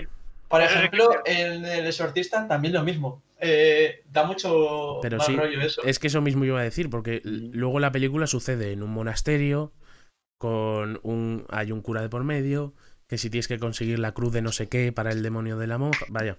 O sea, la, la película es full eclesiástica. Sucede en los Sí. años 50 en un. eh, en un monasterio a tomar por culo de la mano de Dios. Y. mm, o sea, la película tiene cosas para ser terrorífica, pero no, no es buena. O sea, Mm. Está hecha para sacar tajada y poco más. No, a mí no me pareció buena película. Y luego, The Curse of La Llorona, esta realmente no es un spin-off de ninguna Expediente Warren, no es algo que suceda en las películas de Expediente Warren y llevaron a hacer un spin-off, sino que es una película que produce James Wan y metieron a- al cura de la primera de Annabelle en la película para dar como que sucede en el mismo universo. Esta es aún peor que La Monja y que Annabelle 1. Mm. Esta es malísima. Tiene el. Tiene el. El tema de religión latina, por el estado de la sí, pero llorona. la llorona, Sí, la llorona es La la- llorona es, me- Mm. mexicana. Mm. Que generalmente este mitos latino y tal suele funcionar muy bien en películas de terror. Pero Sí. no. sin más, la película no está muy bien. Ah, va- vaya, a mí no me gustó mucho. Pero. No, o sea, esta ya te digo, ni siquiera es un spin-off de otra, de, de Expediente Warren, es simplemente una película Mm. que han metido por ahí. Sí, eso lo hace mucho. Meter al calzador en, un- en una franquicia, una De película, hecho- siendo un personaje. De hecho, es muy probable que, que fuese un guion para otra cosa y metiesen a ese personaje solo para venderla. Bueno, de hecho no, porque no se sabía que iba a ser hasta que la gente vio la película, pero... No, tampoco debió ser un éxito en taquilla. Ah, pues sí, sí lo fue. Bueno, ¿Sí? recaudó bastante para una peli de terror. O sea, eh, es que las pelis de terror la cosa que tienen es que suelen tener presupuestos bastante bajos. Entonces, a poco que Hmm. recauden un poco más del presupuesto está muy bien. Esta solo tuvo 9 millones de presupuesto y recaudó 122. O sea, Uh, el- el- los beneficios son altísimos. Mm. me cago en Ross, si lo son. Claro. Y luego eso, sí, sí que es verdad que yo creo que hubiese vendido aún mejor si dicen que es de Expediente Warren, porque ya solo el nombre de llamarlo Expediente Warren, el nombre de Annabelle po- de por medio, suele generar bastante... Bueno, sí, pero al no que- tener mucha relación, no. no, pero bueno. Una película de terror sin más, vaya, no, Mm. no te va a cambiar la vida verla. Pero bueno, Em, Eso, eso de que meter películas que no tienen eh, relevancia con, una saga de otras se hace, se hace mucho. se hace En. Hellraiser, en Hellraiser hay una película que meten al. No me acuerdo cómo se llama. Al, al tío ese. En una película que no tiene nada ¿no? que ver. Ese. Es Le meten una película que no tiene nada que ver para meterla en el universo. O sea, eso Bueno, se ha Sí, hecho. eso se hace, se hace muchísimo, eso. No, Sí. sé qué, no sé qué película es ahora, pero es, es una que la ves y sos, es, no, es, no tiene nada que ver, solo le meten un No, momento. y, y- La- iba yo a hablar de, de esa franquicia. eh, me, me he pero- acordado de esa película porque ibas a hablar tú de. Pero, eh, claro, si no se me hacía, se hacía muy largo. esto. Si ya lo que va a ser mío va a ser muy largo. Y bueno, no, para, para acabar, que el- las dos de Expediente Warren, las dos, eh, Expediente Warren 1 y Expediente Warren en el caso Infield, eh, me gustan bastante. Me gusta mucho cómo llevan el tema del terror como si fuese una investigación. No, porque en el Mm. caso de Insidious sí que llaman a alguien para investigar, pero es una parte muy secundaria de la película. En esto es la parte principal, de hecho los protagonistas son los investigadores y no los propietarios de la casa. Y me gusta mucho cómo llevan el, tema del terror, las dos películas, me parecen muy buenas. Yo creo que me gustó un poco más la 1, porque la 2, lo de la monja y tal me gustó menos, pero sí que es verdad que la 2 explora mucho más el tema de la mujer siendo clarividente y viendo el futuro, y me gustaba mucho más. Mm. Eh, luego van a hacer una tercera, en, en verdad la, Dios, la 2 salió, salió hace ya cuatro años. O sea, la tercera no ¿Sí, se va a Mm. hasta el- Sí, es que la 1 es de 2013. Y la 3 se iba a estrenar este año y por las circunstancias no ha podido ser, así que será el año que viene. Eh, la 3 no la va a dirigir James Wan, eso me tira un poco más para atrás. Pero, pero de verdad que, o sea, espero que sea una película guay. Y que sigan haciendo spin-offs, pero vaya, que mm, Sí, es lo que. en general no son muy allá. Normalmente te cuentan una historia menos interesante de la. de la Sí, lo de, lo de La Monja 2 yo no le veo mucho sentido. Porque además la película te la cierran como que la investigación de los Warren investigó esa parte de la monja y tal. Entonces no sé qué más van a hacer. Pero vaya, es lo que digo, para sacar tajada de la monja. Y luego el, el spin-off de The Crooked Man, ese sí puede ser algo interesante, porque sí que su- parece un... O sea, visualmente es un villano bastante guay. O sea, un demonio bastante guay. Mm. Pero Sí. si os acordáis de la escena en la que sale en la 2, que la única escena que sale, era como que era un juguete de, que tenían ellos y tal, y el niño ve eso como una pesadilla. Sí, sí, sí. O sea, realmente no es ningún demonio ni nada, no sé qué harán con la película. Cantaban una canción y aparecía el juguete ese, es verdad. pero bueno. Pues Pero vis- visualmente es interesante ese, ese bicho, o sea que pueden hacer algo guay. Pues yo ya. pues. Yo ya. Pues ya. Mm, Pues, Me José. toca a mí, ¿no? Bueno, eh, como ya vamos diciendo ya desde el principio del podcast, eh, lo mío va a ser bastante largo, eh, así que coger palomitas. eh, Podéis silenciar aquí, ya os ponemos ya, en os podéis, silenciar, podéis, ir- podéis ir a cenar. eh, cuando yo sigo aquí solo, ¿vale? Yo tengo que ir a hacer unas compras, vuelvo ahora, ¿vale? Nada, A ver, eh, a ver si, antes de a ver si el nada, banco no me todavía. quiero, quiero preguntaros a vosotros, eh, que sabéis más de cine y tal, que eh, es que he estado mirando que el término slasher para definir a una. O sea, el término no. El tipo de película slasher, eh, para el que no lo sepa, es un tipo Mm. de película en el que un psicópata mata brutalmente a adolescentes o gente eh, que anda sin cuidado. Generalmente Sí, adolescentes. Es adolescentes, la verdad. Bueno, que. Claro, la primera peli es en 1974. Eh, ¿Puede ser el primer slasher? cu- cu- ¿eh, ¿64 has dicho? 74. 74. año después Mm, que- Yo creo, creo que Yo era diría que no. El primero. No, Halloween es del 78. ¿Sí? Creo que sí. O sea que la matanza de Texas es anterior. Pero no sé si es la primera, primera. ¿eh? Pues por ahí debe ser. Sí que es Bueno. verdad que Halloween reinventó el género, porque las siguientes, a partir de ahí sí se parece más a Halloween, pero la matanza de Texas es- fue muy influyente. Sí. Bueno, pues eh, también voy a hablar del director. Eh, está producida y escrita por Toby Hooper. No sé si le conocéis. Eh, ¿Algo que aportar? No creo. Es mi tío. Eh, eh, no sé si esto es mucho, David. Eh, ¿140 mil dólares para una película de, de presupuesto? Pues no, es bastante poco. Bueno, también es que es de hace muchos años, ¿no? Pero. Claro, no- vale. No es, no pues, es mucho. su- eh, Suelen ser de bajo presupuesto. este ¿sabéis cuánto recaudó? 30 millones solo en Estados Unidos. Era una barbaridad para la época. Ya, ya, ya. Y, y tuvo bastante problemas de. Eh, de ser producida en distintos países. Que Me parece que era en Australia o por ahí, no fue. Bueno, que tuvo bastantes problemas de. Para repartir las copias y tal. No sé cómo va eso, la verdad. Mira, Bueno. se, se supone que el origen del género slasher eh, pone que fue Bueno, la matanza de Texas la pone como de las primeras. Pone eh, psicosis como influyente en el género. Psicosis, estaba Sí. pensando yo, pero. Y luego películas italianas. Eh, Profundo Rosso de Dario Argento y Bahía de Sangre de Mario Brava. Y luego pone con el pasar de los años surgieron otras cintas como La Matanza de Texas. O sea, sí la pone como una de las primeras. Bueno, La Matanza de Texas es la primera película de ocho películas que tiene la franquicia. Es una borrada. Y además, eh, siempre ha tenido esta saga tiene una- un problema inmenso con la continuidad. Ya hablaré más tarde eh, de eso. Bueno, eh, vamos a hablar de esta película. Eh, ya sabéis que fue en 1974.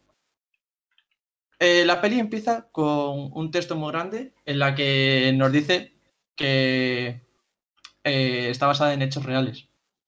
Pero no entiendo por qué hacen esto, DVD, porque luego no está basada en hechos reales. ¿Por qué preguntas a David como si fuera el profesor? Porque ves, además yo no las he que visto. de películas y le pregunto por, por si acaso. Oye, pro- pro- profe, profe, esto. No, ni idea. Pero igual, eh, pero a ver, basada en hechos reales, abarca mucho, ¿no? O sea, Abarca significa que sí. eh, mataron a alguien en Texas y ya está. Sí, no, eso, es- eso es cierto. Yo me acuerdo de niño. Sí, lo- lo- lo- eso que me cagaba siempre. Porque yo, uy, He buscado un poquitín para ver en quién se habían basado, luego diré. Eh, Una familia bueno, que mataba gente, que yo recuerdo. después de esta escena nos presentan a los protas. Dos parejas de hippies y un hermano minusválido que va en silla de ruedas. Eh, que literalmente, nada más empezar la película, eh, está meando en un bote, viene un camión y le tira al vacío. Y se cae. Una escena por la cara. En plan, ¿Cómo que al vacío? Mierda, hijo puta. Pero al, al Eh, vacío, ¿al vacío su dónde? ¿Al vacío dónde, José? ¿Cómo que al vacío?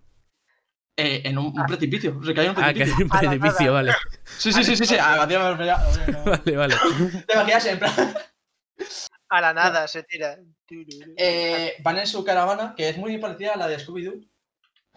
Y se encuentran bien por la carretera. Una Volkswagen de toda la vida, supongo, vamos. Sí. Y, y deciden recogerlo.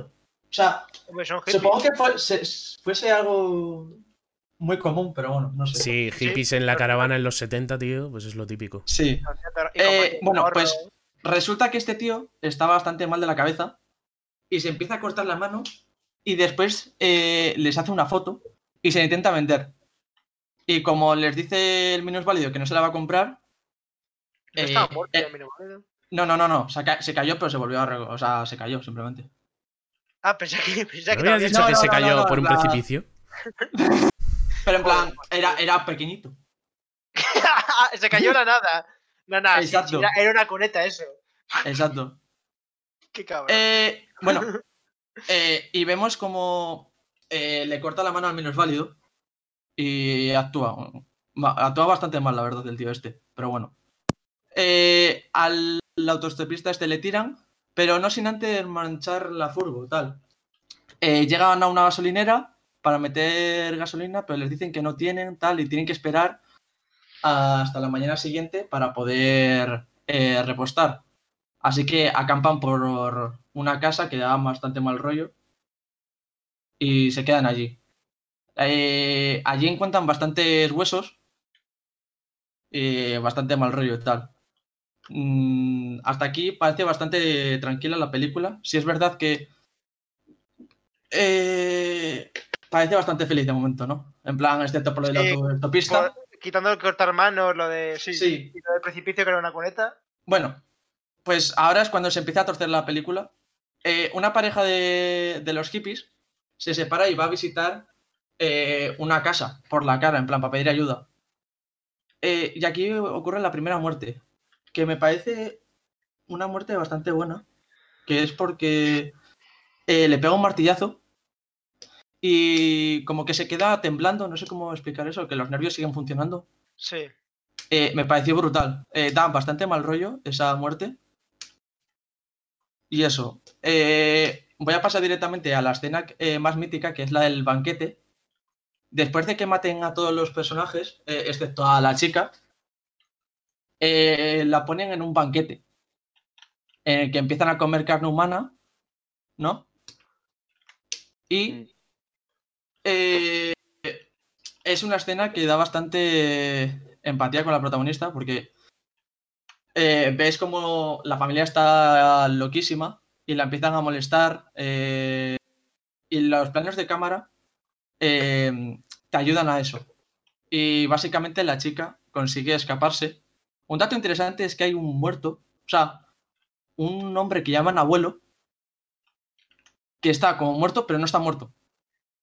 Es como un zombie. Y dicen que tiene como ciento y pico años. Es como una escena de Resident Evil 7. Sí, Cuando es la vieja del con- Resident Evil. No, no, la escena que está contando José es como con la familia Baker cuando se ponen a comer basura contigo. Sí, eh, eh, es, mu- es muy parecida a esa. No, e- e- es, vamos, lo que me está contando encima con el viejo que Sí, está sí, muerto. sí, sí. la- Es- la es, vieja muy, es muere. parecida y da mu- muy, mal rollo porque están loquísimos, empiezan a chillar en plan como si fuesen lobos. Eh, vamos, que es una locura. Eh, y la chica consigue escapar, pero no sin antes volverse, o sea, se vuelve loca de todo lo que ha vivido, porque, vamos, eh, fue exagerado. Eh, vale, esta película, para ser de 1974, es muy buena. Eh, eh, estás, el final es completamente agobiante, eh, con cambios de plano eh, todo el rato, eh, enfocando a los ojos de la tía, eh, enfocando a todos lados. Luego los personajes secundarios que aparecen durante la película eh, son normalmente pueblerinos. Vale. Son bastante desagradables. O sea, están todos tirados, sucios, que generan una desconfianza constante, dando una visión hostil de los pueblos de americanos. Vaya La gente, de clasista. pueblo, la gente de pueblo no te puede fiar de ella, José. Están sucios, güey. No te, no te- no te puedes fiar de ellos, o sea, te cogen y, y te comen, ya está. Yo al pueblo de mis abuelos no voy por eso, porque los, los pueblerinos, esos, los paletos que les llamo yo. Eh, otra cosa que es bastante curiosa es que se genera vari- eh, toda la acción se genera mayoritariamente a las luz del día. Eh, cosa que la mayoría de slashers eh, son, en, son de noche. Y es bastante curioso, la verdad. Sí. Eh, otra cosa es que Leatherface, el asesino, no se esconde, no es en plan, me escondo, te mato y me voy. No, no, aparece, te mata y se va. A ver, tiene una motosierra, yo tampoco me Va escondería. con la cara destapada. En sigilo, en sigilo no va, precisamente. Sí, Con- la en cara la- en la destapada. que en la que en la que persigue a la chica que eh, y la persigue con la motosierra y todo el rato está sonando la motosierra añadiéndole tensión a la escena. Ay, un almendro, tío. Eh, añadiéndole tensión a la escena. Y es bastante buena esa escena también. Es una persecución bastante meh, porque coño, es de 1974, pero está bien, bueno. No sé qué tienes contra el cine de 1974. Porque, Antes también porque dicho coño, eh, esa escena... para ser del 74. Y yo, pero ¿qué pasa? ¿Que el 74 hacía mala mierda? No, pero en plan, Sé, sé qué quieres decir en plan. las que- actuaciones son para- bastante pobres, o sea. Sí, bueno, pero eh, tampoco depende mucho que la, una actuación sea pobre para la época. O sea, tú ves Ciudadano Kane, que es de. ah, de los años 50, creo. Y. Sí. ¿Son de los 40? De los Ciudadano Kane? 40, sí. Tan vieja es, Pero- joder.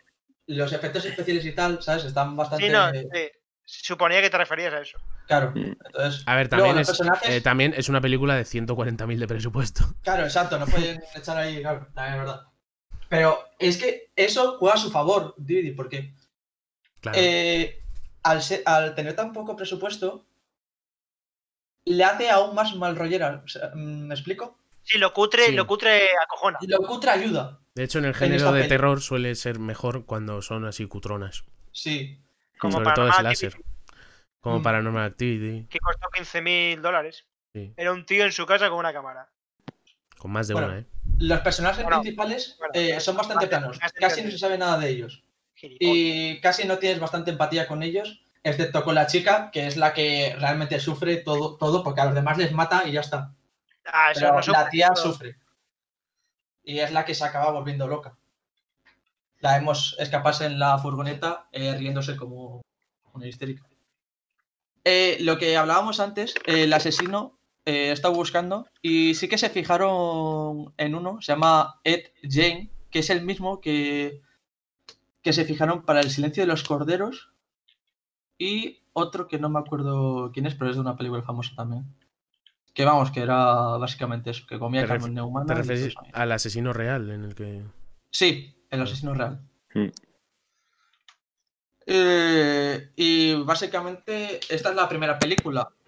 Para mí es muy buena película. No sé si la habéis visto vosotros. Eh, Yo no. ¿Contigo cuál vi, Karim? Contigo vi uno de la Matanza de Texas, pero no, bueno. El, un remake. Vale, sí. lo- el, el remake. 2006 el- o algo así, o por ahí, Sí. no sé. Sí, lo comentará más adelante, José. Eso, Sí.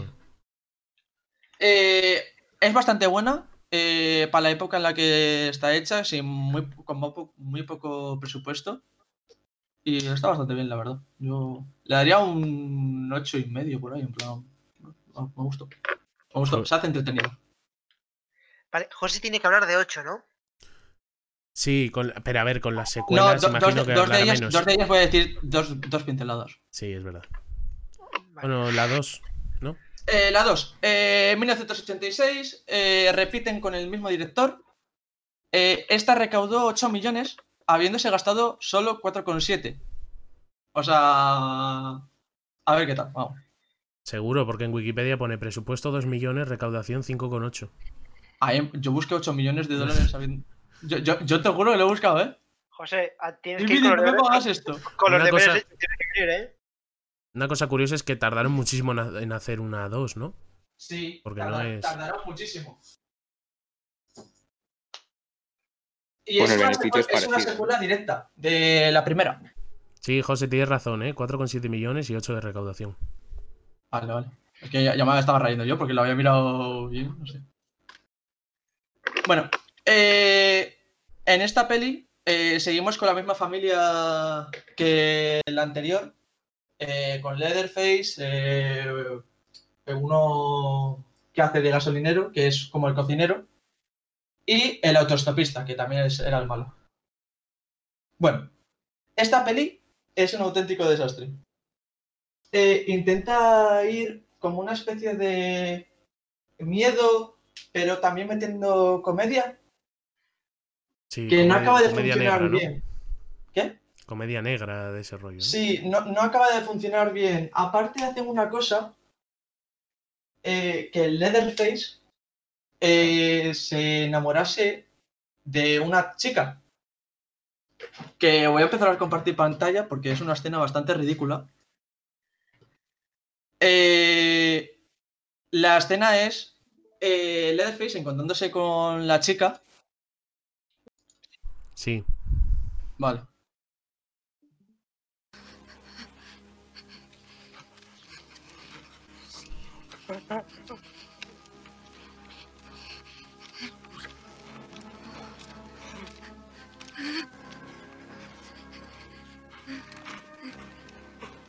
Cojones? No, ya. ¿Qué te va a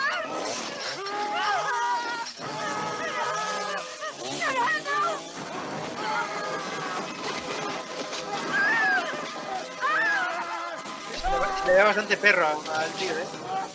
por favor. Por favor. No, Se oye.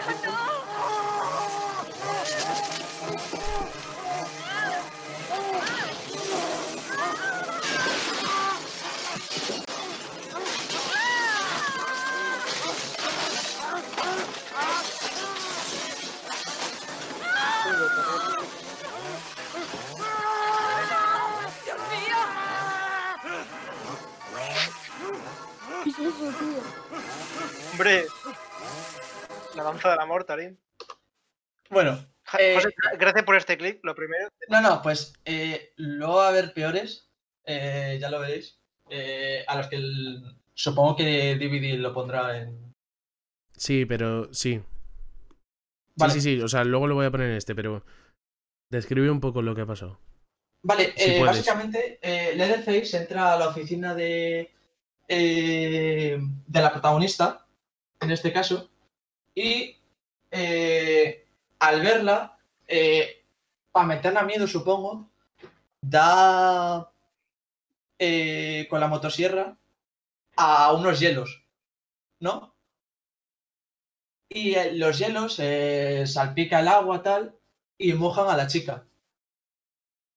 Y entonces eh, la chica está abierta como de piernas y Leatherface le pone la motosierra eh, en el potorro y luego hace bailes bastante ridículos que en vez de, de loco, pues no sé, hacen bastante ridículos. Cosa que pasa bastante eh, en esta franquicia, que se intenta hacer demasiado loco, loca a la gente y hace como mucho el ridículo. A Ya mí, veremos a mí me ha recordado cuando entrevistaron a Charles Manson y se puso a bailar. Vale, No, eh, no personaje cobra para Eurovisión. Es verdad, sí.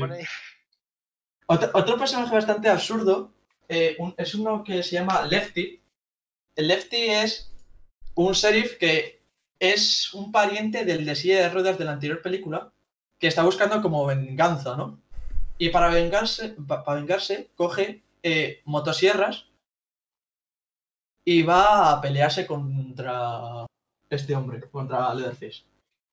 Que Lefty, Y- es, Lefty es Dennis Hopper, es un actor bastante conocido. Sí, pero no sabía quién era, la verdad. Pues salía, salió en la peli de Super Mario Bros. en Waterworld, en la serie de pues, 24. ah, Le conoce todo Hay una peli de Super Mario, bro. Es horrorosa, tío. ¿No la has visto? Pues claro que no. Peliculón, ¿eh? Un día hablamos de ella. Bueno, continúa, eh, José. otra cosa que hacen bastante mal es que la guarida de los malos eh, se parece mucho a los eh, las cuevas de los Goonies. ¿Sabes? Sí. Mm. Eh, igualito, o sea, y queda súper ridículo. Eh, tampoco la música tampoco acompaña a lo que está pasando. Vamos, un desastre esta peli. Eh, pero mm, no obstante, no, está- no creo que sea tan mala como la que hablaré más adelante, que es la 4. La 4 veces descojonó. Eh, otra cosa que me parece bastante ilógica es que al final de la película la tía mata al autostopista, que por cierto, no tiene sentido que esté vivo este tío porque le atropelló un camión, pero bueno, digamos que sí. Clásico. Eh, le mata y se pone a, ba- a bailar con la motosierra. No tengo escena de eso, lo siento. Te diría que gracias, absurdo. la verdad. Bastante absurdo. Eh, ¿Ibas a decir algo más de la 2? Mm, Bueno, sí, voy a decir algo más. Y pese a, a que Leatherface está bastante trabajado, en plan, eh, la careta está bastante guay y todo eso, la apariencia bastante mej y no da, no da bastante miedo y sobre todo esto eh, acompaña a que el- se, enamore, se enamore de la tía durante la peli, que no tiene bastante sentido, la verdad. Que no es lo que veníamos viendo de la primera, que era un asesino sin compasión y bueno, que eso. Eh, mala, pero la pondría un 4 o algo así. Y Bueno. yo creo que ya podemos pasar eh, al siguiente, que creo que es Chapo, ¿no? Bueno, eh, ahora voy a hablar yo de Los Cazafantasmas, que es una de las mayores películas de terror de todos los tiempos, lo sabe todo el mundo. Porque sale Bill Murray, Es un hecho. eh, que, bueno, todo el mundo ha visto, eh, ha visto o si no lo has visto, vamos, es de cárcel, pero conoce algo de los cazafantasmas, o sea, porque le pone la musiquita a los cazafantasmas y sabe que, de qué película es. Sí, sabemos que es una comedia. Sí. Haz un, resumen pone- de, haz un resumen de la trama, Chapo, que me gusta escucharte. Vale, pues son tres doctores que inventan algo para capturar fantasmas, un chisme para capturar fantasmas, que he visto Spider-Man in the Spider-Verse, ahora digo chisme, y abren un negocio de cazafantasmas. En Nueva York, están en Nueva York y empiezan a como aparecer muchos fantasmas. Entonces van ellos con monos, eh, parecen, los ves desde fuera y parecen los típicos eh, que van a fumigar. Sí. En una escena dicen, Mm. eh, vosotros que va a un hotel y dice, ¿vosotros qué hacéis? Somos fumigadores. Que hay ahí una cucaracha que le podría arrancar el brazo. No se acerque. De, de hecho, sí son fumigadores, realmente. Bueno, como dejan el hotel en esa escena, uno fumigador no te lo deja así, ¿eh? Bueno, van, eh, es muy divertido porque van con una ambulancia de estas antiguas muy largas, como la que tiene Homer en un episodio de Los Simpson. Y van con los monos, unos pedazos aparatos a la espalda y, un- y que tienen unas pistolas de rayos. Y es muy, es muy cómodo, muy cómico, pues eso, todo, toda la parafernalia que tiene. Pues eso, de que les llaman y van a cazar, y van a cazar fantasmas, son como lo que has dicho, como unos fumigadores. Y esta película, eh, pues eso, es- súper famosa. O sea, hay gente, que, conozco gente que no la ha visto, pero sabe de qué va, conoce la musiquita y... Pues son unos incultos, ¿eh? Deberías decírselo. No, no, no te preocupes. Esa gente, vamos, si no le he escupido en la cara, se la he enseñado la película. Eh, eso, esta película hay, hay frases que se la dices a alguien y la conoce como... El final de la película es que es buenísimo cuando aparece la diosa y le pregunta a Ray, ¿eres un dios? Mira a Bill Murray y le dice Bill, sí, con la cara de plan, sí. Y dice, no. Les pego una hostia y le dice el otro, Ray, la próxima vez que alguien te pregunte si eres un dios, dices que sí. O sea, esa escena ya me acuerdo que la vi de niño y no se me ha olvidado nunca. Eso, ojo, tiene No, unos o- momentazos. Cuando, cuando la chica está poseída ya y Bill Murray llega a su casa y dice ya, ¿eres el maestro de llaves? Y dice, no. Le cierra la Cierra puerta, la puerta. vuelve a llamar, ¿eres el maestro de llaves? "Eh, sí. y le deja pasar. Es que, eso- es que eh, ver, hay gente que dice que lo que hace fantasmas es Bill Murray. Y a ver, en sentido, puede que ayudase a, triunfar Bill Murray, pero yo creo que cada integrante de fantasmas, a excepción de Ernie Hudson, que es el de color que aparece, que aparece más tarde, los otros dos, es que en sí tiene unas personalidades. O sea, es, está Bill Murray, que es el gracioso, el, se le pone como ligón ¿no? del grupo. Luego está Ray, que es inocente. O sea, al principio para abrir el negocio hace hipoteca en su casa tres veces y el tío se deja. Y luego está el otro, que Egon. es Egon.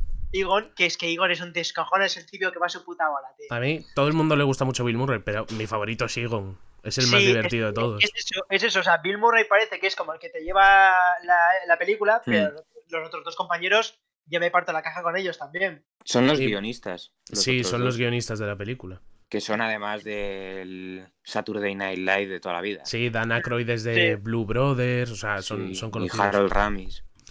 Em, que sí, la- sí que es verdad que, el, que Ernie Hudson es, me- es una vergüenza que no saliese más en la película, porque es una persona muy divertida y en la película no le dejan espacio para brillar. Sale muy poco. Sí. Y, y como que es un integrante de los cazafantasmas, pero luego cuando hacen cosas importantes casi nunca está por ahí. Sobre todo en en la la 2. segunda, ¿no? No, sí, en la Eh, 2 también le ignoran bastante. Bueno, porque tienen como al trío inicial y luego el otro es un trabajador porque necesitan más. Bueno, Porque sí, es el la- la- negro, vaya. sí, básicamente, tú lo, tú lo has dicho. Luego también está Sigourney Weaver, que, que me, gusta, me gusta mucho el papel que hace, o sea, es muy divertido. Cuando, cuando en la escena que tú dijiste es cuando, con Bill Murray, cuando está poseída, que yo pensaba, cuando la estaba viendo otra vez, pensaba que Bill Murray no se iba a dar cuenta que, que estaba poseída. Pero el tío sí se dio cuenta y, le, y seguía su puto rollo como normal. Se pone, quiero que me poseas. Sí, es que tengo una norma de que, tengo una regla de que no posee a alguien que ya está poseído. Le empieza a besar, bueno, más que una regla es una norma, pero es- es- esa, esa situación es muy cómica. O sea, yo dije, ah, que se ha dado cuenta el cabrón. Seguía tan pancho. O sea, me eh, las bromas que hace Bill Murray son muy buenas todo el rato. Que no se te olvide que en la película también sale Rick Moranis, que también es un descojono. Que es Luis. Sí. Sí, que- sí, que es el, es el vecino de Sí. Weaver, que cada vez que pasa, o sea, él está en la mirilla y cada vez que pasa ella, oh, mira, no sé qué, tengo una fiesta, Sí. no sé cuál". Cuando le persigue la gárgola. Sí, es, Sí. eh, esa parte, esa parte con- de cuando la vi de niño, esa parte es la que mejor recordaba. Cuando está en su fiesta, que está, abre la puerta del armario para tirar el chaqueta, y está la gárgola ahí. Suena un rugido y se pone quién se ha traído al perro, aparece la gárgola y la fiesta, le empieza a perseguir por todo Nueva York, y luego va diciendo, eres, eres la guardiana de la puerta, y empieza a con- me acuerdo de la escena del caballo, que está un tío, típico tío de Central Park con el caballo, con el carro y el caballo, y se pone, eres el maestro de la puerta, el guardián de la puerta, y se pone, eh, él tira del carro y yo hablo de negocios, le mira mal, y, dice, luego te liberaré, o no sé qué, y se va. Es que esa escena me pareció muy graciosa. Es buenísima. Y, y también todo el mundo se acordará de en la, en la parte final, o sea, tú, tú pones solo un momento de la película y se reconoce eh, cuando se ponen a luchar contra el destructor, que es el típico gordito de, de dulces americano, no me acuerdo cómo se llama. El hombre de Malvavisco. Ese, nombre de Hmm. malvavisco. Que esa parte es buenísima. Y también la, hay, eso, lo que he dicho antes de frases que se recuerdan, lo de no crucéis los rayos. Sí. eh, esas, esas son frases de que todo el mundo conoce a Cazafantasmas. Sí. Que Eh, Se, te, se te olvidó comentar entre los personajes a Janine, la secretaria, que a mí me hace mucha gracia. ah, es, es es muy buena, la verdad. Jo, y la escena cuando aparece, que está, es- o sea, eh, es cuando abre el negocio y no hay nadie y se pone, ¿ha llamado alguien? No. ¿Hay algún recado? No. ¿Se pone algún, algún cliente? No. Y se pone, y Bill Murray, ¿qué, qué trabajo más fácil, eh? Sí. Se va, se va, se va, y ella estaba en su escritorio, típico de secretaria de esa época, limándose las uñas, y aparece Aegon, aparece de entre sus piernas diciendo, ya he arreglado el aparato este electrónico. Se pone, qué maritas eres, y yo, ¿qué? Mm. Me quedé, no me acordaba de eso, me quedé muy flipado. Que la, a mí la escena que me parece un descojono de la película es cuando tienen que grabar un anuncio para poner en la tele y luego reproducen el anuncio y está eh, cada uno a su rollo, porque Egon se ve, o sea, está todo el rato mirando hacia abajo porque lo está leyendo de un papel. Y yo con esa escena me descojono. Y luego también, cuando iban, cuando hablan con Weaver, en plan, es su primera clienta, le habla de no sé qué, no sé cuánto, y se pone Egon, vale, yo. No, se pone Ray, yo miraré la estructura del edificio, se pone Egon, yo miraré sobre la, sobre la palabra Skun y sus dioses, no sé qué, vale, y se pone Bill Murray. Vale, yo quedaré con ella a cenar para hablar no sé qué más. O sea, me encanta que cada uno a su puta bola va. Sí, es increíble Eh, cómo Bill Murray en sus películas siempre hacía como del ligón cuando tiene una cara alpargata que no puede con ella, tío. Sí, la, la verdad que sí. Una Eso habla, habla muy mal de los estándares de belleza que hay de los hombres y las mujeres en Hollywood. Porque las mujeres Pero siempre tienen que ser las guapas tenía, ¿eh? y los hombres son los graciosos y feos. Ya ves. Que el, eh, cuando, cuando contrataron, de hecho, a Sigourney Weaver para hacer la, la, de la del personaje femenino de la película, eh, Dana. sí, de Dana, lo que buscaban no era una actriz que, o sea, bueno, obviamente buscaban una actriz que actuase bien y que fuese guapa, pero eh, buscaron, o sea, la que eligieron fue dependiendo de la química que tuviese con Bill Murray, porque como era la estrella de la película, eh, era muy importante para ellos que tuviese muy buena química con el protagonista. Y al final salió mm, una actoraza, vaya. La verdad. Es que sí. Es posterior a mm, El octavo pasajero, ¿no? Sí, Eh, cinco o seis años después, sí, por lo sí, menos. Sí. cinco años. De hecho, es posterior al- a la segunda Hmm. de Aliens, ¿no? No, no, no, es anterior, es anterior. O sea, Alien es en el 79 y Sí. Cazafantasmas 84. hostia, 79, chaval. Claro. A ver, José, en los Mm. 70 hay- hay buenos efectos. Sí, Sí. sí, sí. Bueno, en esta Pues es película los efectos especiales son curiosos porque son la mayoría son como stop motion. Sobre Sí, lo de los, la- los perros. Los, Sí. la- las gárgolas, perdón. las gárgolas son full stop motion y, y quedan bastante guay. Obviamente verlo ahora pasa envejecido, ¿no? Pero está Mm. guay. Sí, pero es una película que divierte a todo el mundo. Yo creo que Joder. da igual la época en la que la veas. adem- Además, para todas las edades. de- Eso o sea, es verdad. Sí. La película es muy buena, o sea, es muy divertida. Y a- yo cuando la vi de pequeño me encantó, es que es un clasicazo. Es un, el- es un clasicazo. Recomiendo, recomiendo mucho que veáis en, en Netflix el documental de Movies That Made Us, que son documentales de. Cada capítulo es de una película y tienen uno de, de cazafantasmas que es muy guay. Explica todos los problemas que tuvieron en la grabación, eh, cómo cogieron a los actores, cómo escribieron el guion, que básicamente era fumando porros y yéndose a un hotel. ¿En serio? Y sí. Y, y lo explica todo muy guay. Ese documental está muy chulo. Y luego hay uno de la jungla de cristal, de solo en casa. Está muy bien. Por, por mi parte, eso. Ah, y quiero decir una cosa. Eh, me acu- eh, ah, ¿cómo era? ¿Con, ¿Con qué lo que leí la río? Ah, no, no me acuerdo. bueno, luego- pues pasamos a Ricardo. Luego, espera, luego también hicieron Cazafantasmas 2, que es una mierda. Y. mm, Esa es la de la chica. la- No.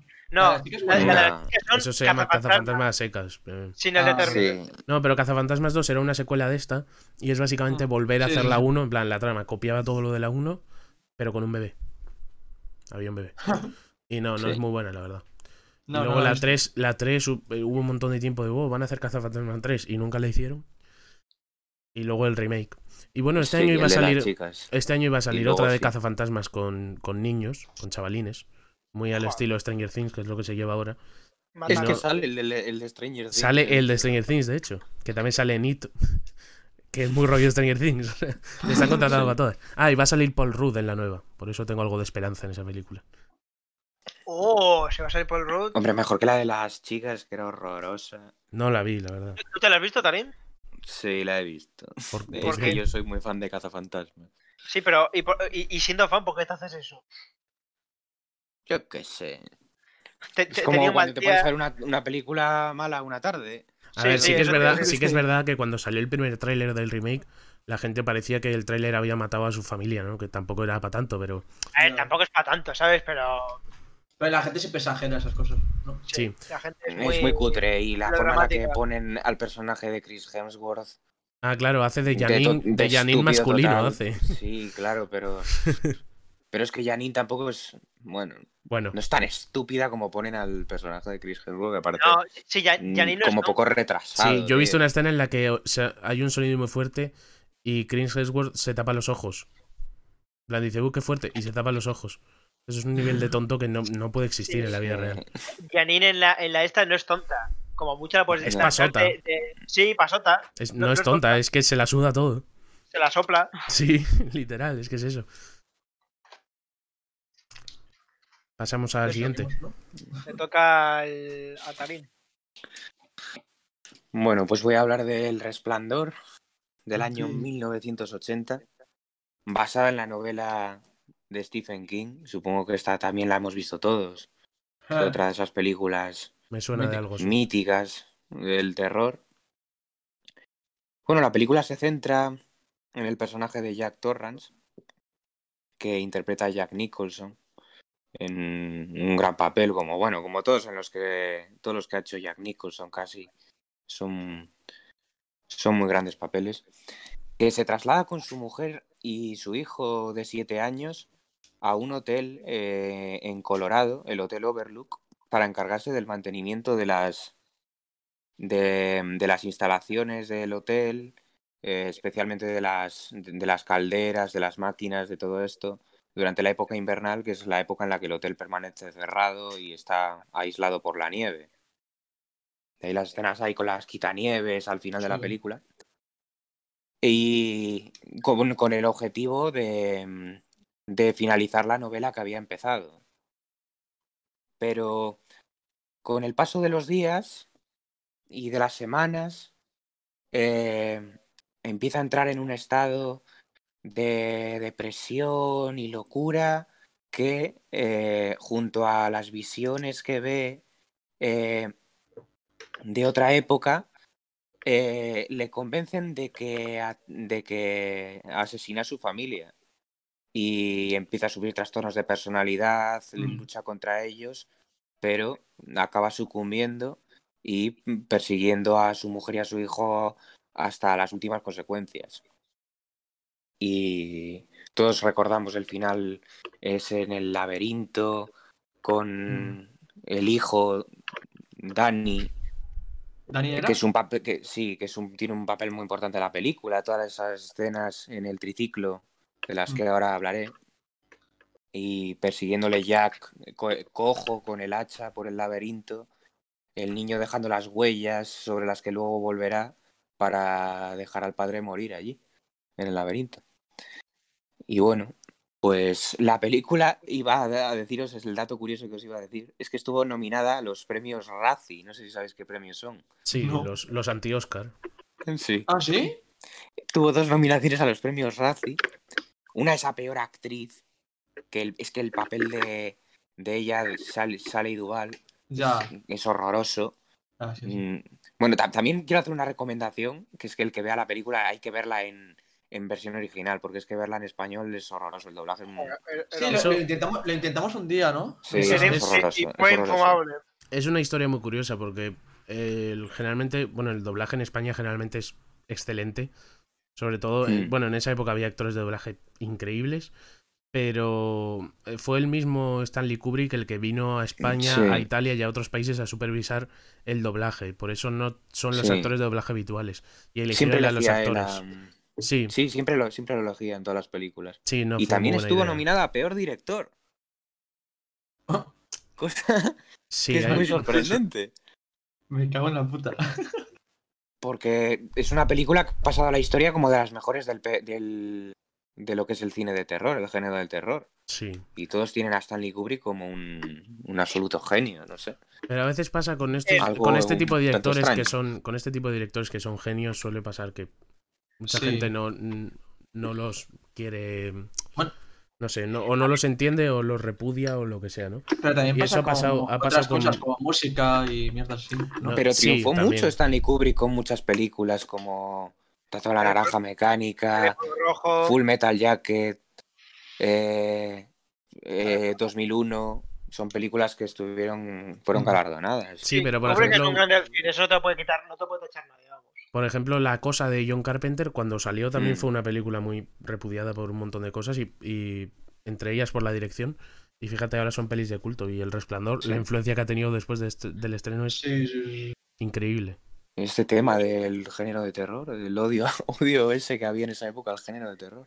Y Bueno, has y que sigue habiendo. Y que sigue habiendo prejuicio. bastante, sí. Has contado lo de Stephen King, es que me he un momento también ahora.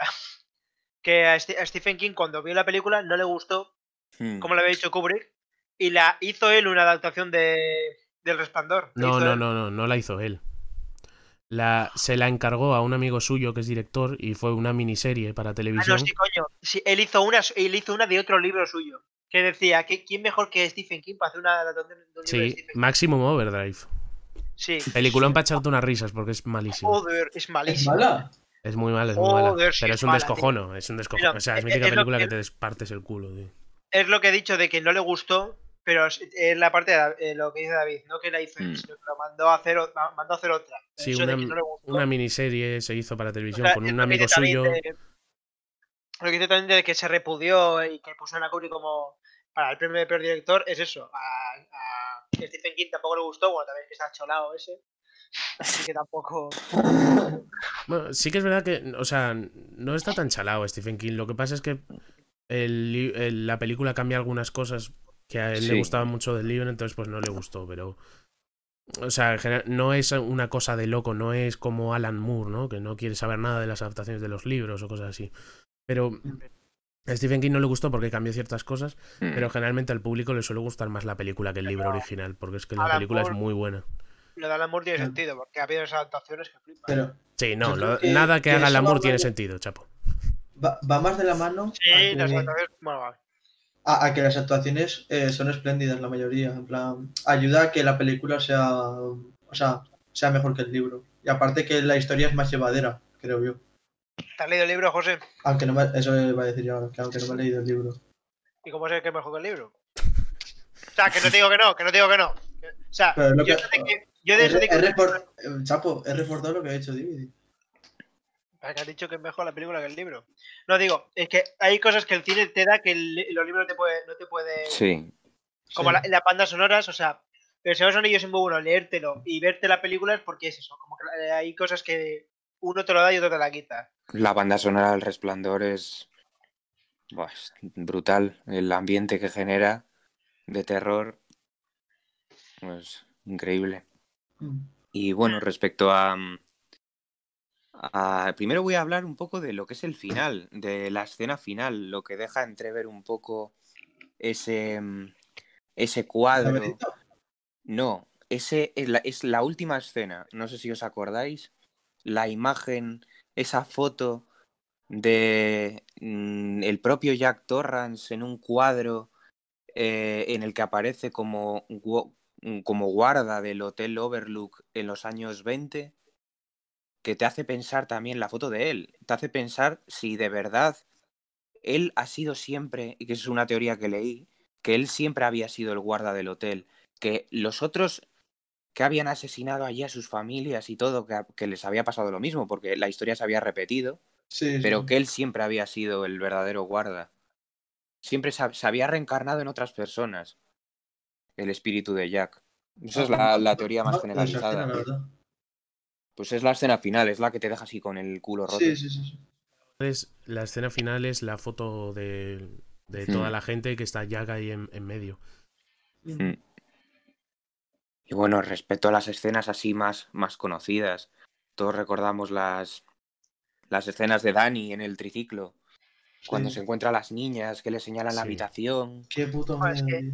Es buenísima esa escena. luego la escena del ascensor, El ascensor, con las sí. niñas, la sangre, Sí.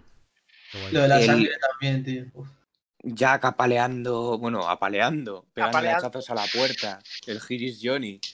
Eso, Tan eso es por un anuncio, ¿no? Le- eh, leí hace mucho. Por lo de. Claro, porque él no se llama Johnny, ¿no? Eh, es que los, en Estados Unidos el que se llama Jack es Jack es un es eh, como suelen llamar a los que se llaman John. Yo, yo leí que era por un anuncio, algo así era. Jack no sé en sí un nombre. Mm, El nombre claro. es John. Eh, Sí, sí. pero a los que se llaman John les llaman Jack. Pues Jack no es general. Jacob. No, Ah, no, no, no, no, no. Sí. O no sé, igual Jake es un nombre diferente de Jacob, ¿eh? Bueno, No lo sé. Yo sé que a, a, por ejemplo, a Kennedy le llamaban Jack. También a John. Es una, es común. Yo es una cosa que ya había oído. Ajá. Y bueno, Ah, estas, puede ser, puede ser. estas son las escenas así más. Bueno, la, la, la- no sé si os acordáis de la cuando el niño entra en la habitación prohibida. Esta no me acuerdo del número de la habitación, la verdad. 237. Sí, y se ve a la a la mujer esta saliendo de la, de la bañera. Que luego Sí. se reproduce con, con Jack, lo mismo. Y cómo se va acercando a él y luego se transforma en esa cosa tan asquerosa. Que, que a- Ujú. eh, por cierto, aparece muchísimo en la en el en la segunda parte, en Doctor Sueño. La escena de la mujer, no sé por qué, pero aparece muchísimas veces, la misma escena. Y eso, quería hablar un poco también de la segunda parte, no sé si la habéis Eh, visto. Sí, espera, antes de que digas lo de la segunda parte. Mm. Ahora que dices lo de la habitación, hay un documental muy guay que se llama eh, Room to... 237, coño, no me sale. Wow. Eh, eh, habitación 237, si la busquéis está en... O sea, se puede ver en internet, está en Dailymotion o en Vimeo o en alguna de estas. Sí. Y además está doblada al español. Es un documental chulísimo sobre cómo se hizo la película, todo lo que pasó y tal. Mm. Está súper guay. sí. Pues bueno, iba a hablar un poquito de la segunda parte, unas pinceladas. Yo tengo que decir, no sé si la habéis visto, no me habéis respondido. Eh, Yo no. pero he Yo visto no. un video análisis de ella.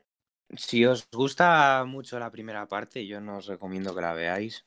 Yo la Mm, voy a salvo, el- salvo lo que es Iwan McGregor, el resto de la película es bastante pobre. Mm, trata de coger muchas cosas de la primera, pero no lo hace muy bien. En vez de eh, recoger imágenes de la primera película, como yo creo que debería haber hecho, para esas escenas que esos flashbacks eh, las hace de nuevo y la verdad es que no quedan nada bien. Me parece bastante cutre, sinceramente. Y además, eh, lo que es el, el villano de la película, que es una mujer, la chica esta de... Rebecca Ferguson. Sí, Rebecca Ferguson, la de Misión Imposible, de las últimas. Que es que no. No, no te hace. No te da esa sensación como tienes con Jack de. de verdadero terror o temor hacia ese personaje como villano. Es una película que intenta ser de terror, pero no lo consigue en ningún momento. Entonces.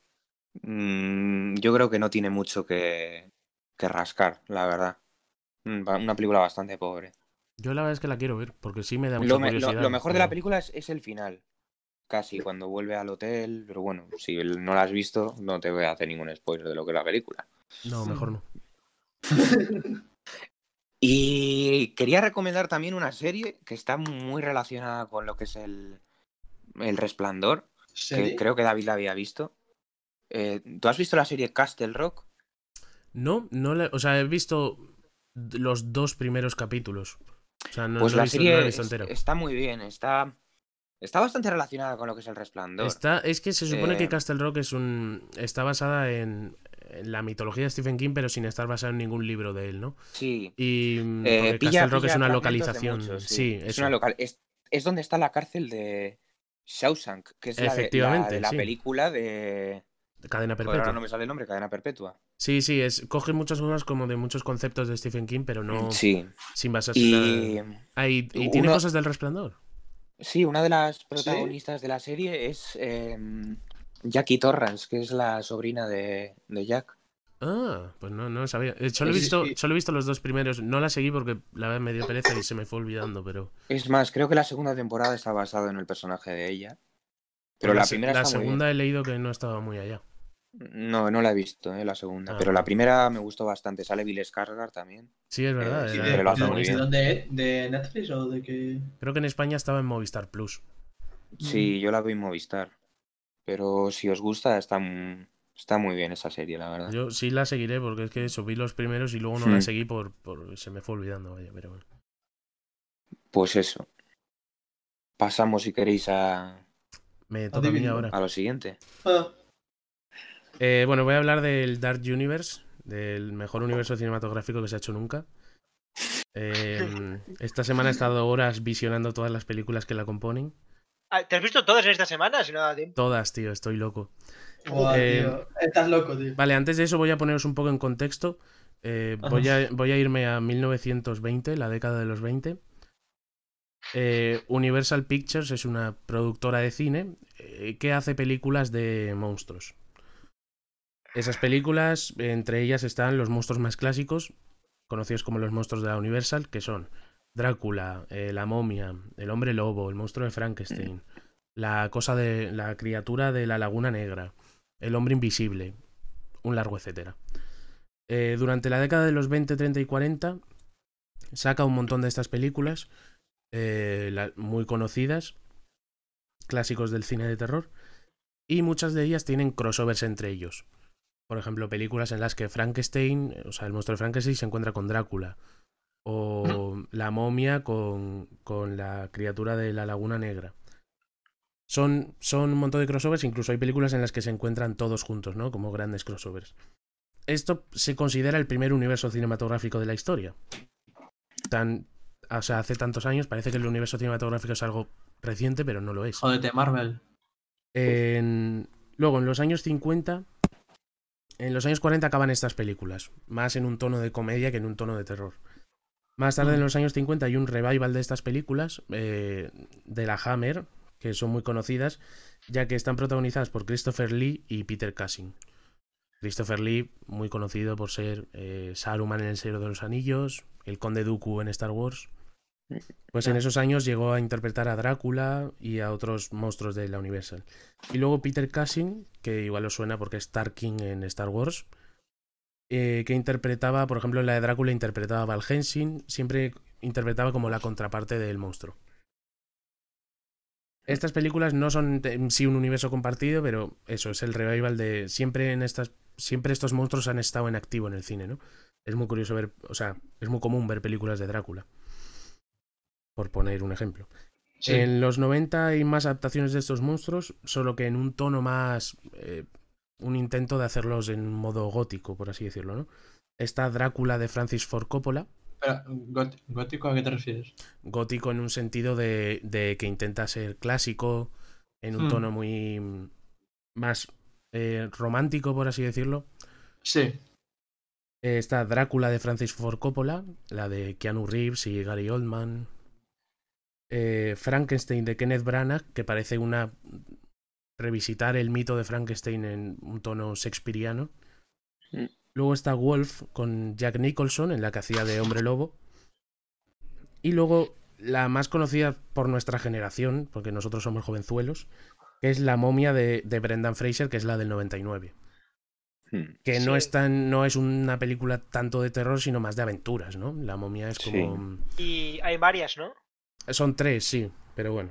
Yo me acuerdo de esas, sí, de bastante de mi niñez. Están- a mí me a mí me- no me disgustaban eran así rollo aventurilla estaba guay. Sí que es verdad que la primera Indiana Jones, En plan, sí. ¿sabes lo sí no tiene no tiene nada que ver con la momia original que era más terror esta es más aunque tiene sus partes de terror porque había escenas que a mí de pequeño me daban un poco de acojones pero bueno. Pero a mí de pequeño me acojonaba cualquier cosa. Vale, en... entramos en el siglo XXI, donde todavía hay películas de la momia, pero en eh, Universal empieza en 2007 la producción de una película de Drácula. La idea de esta película es contar los orígenes de Drácula.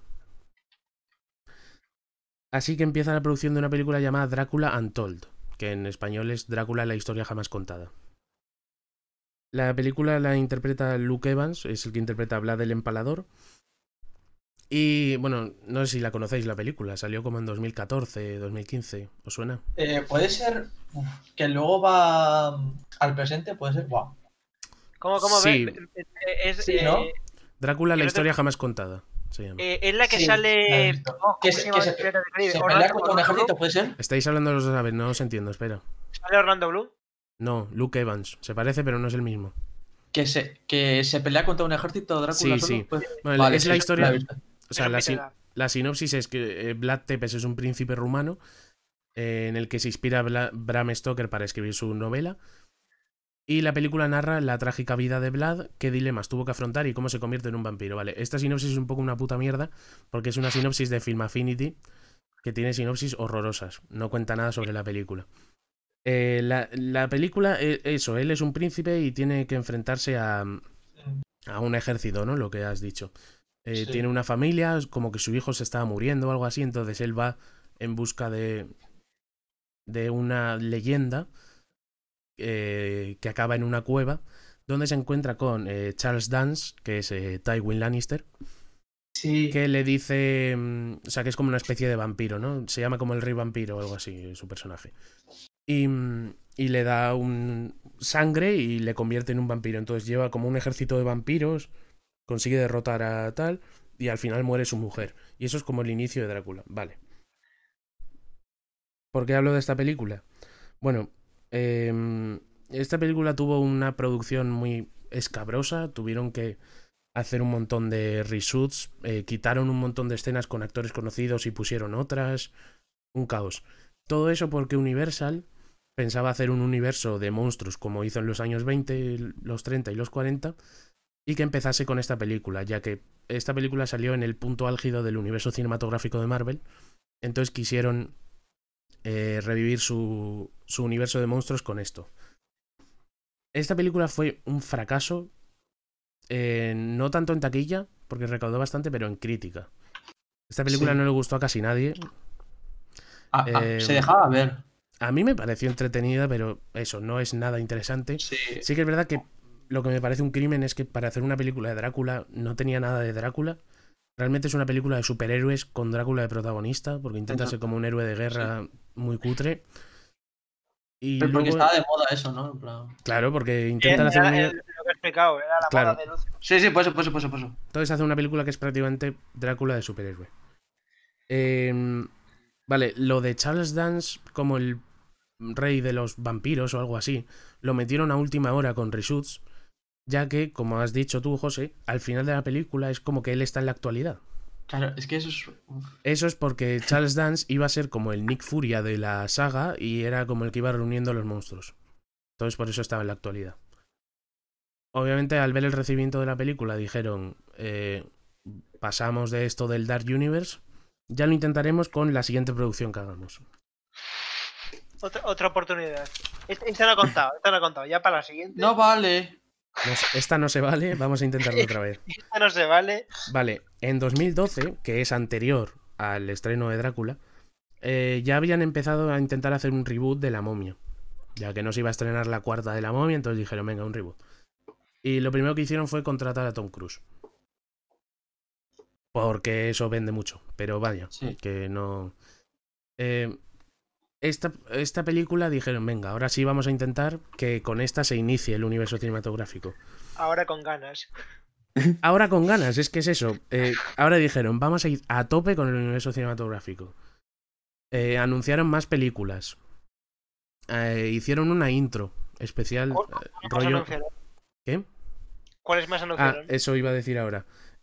Anunciaron que contrataban a Johnny Depp para hacer El Hombre Invisible y a Javier Bardem y Angelina Jolie para hacer una película de La novia de Frankenstein. Ah. Es- esas dos eran las películas que había en mente. Luego, eh, lo que os he dicho, hicieron hasta una intro del Dark Universe, así preciosa.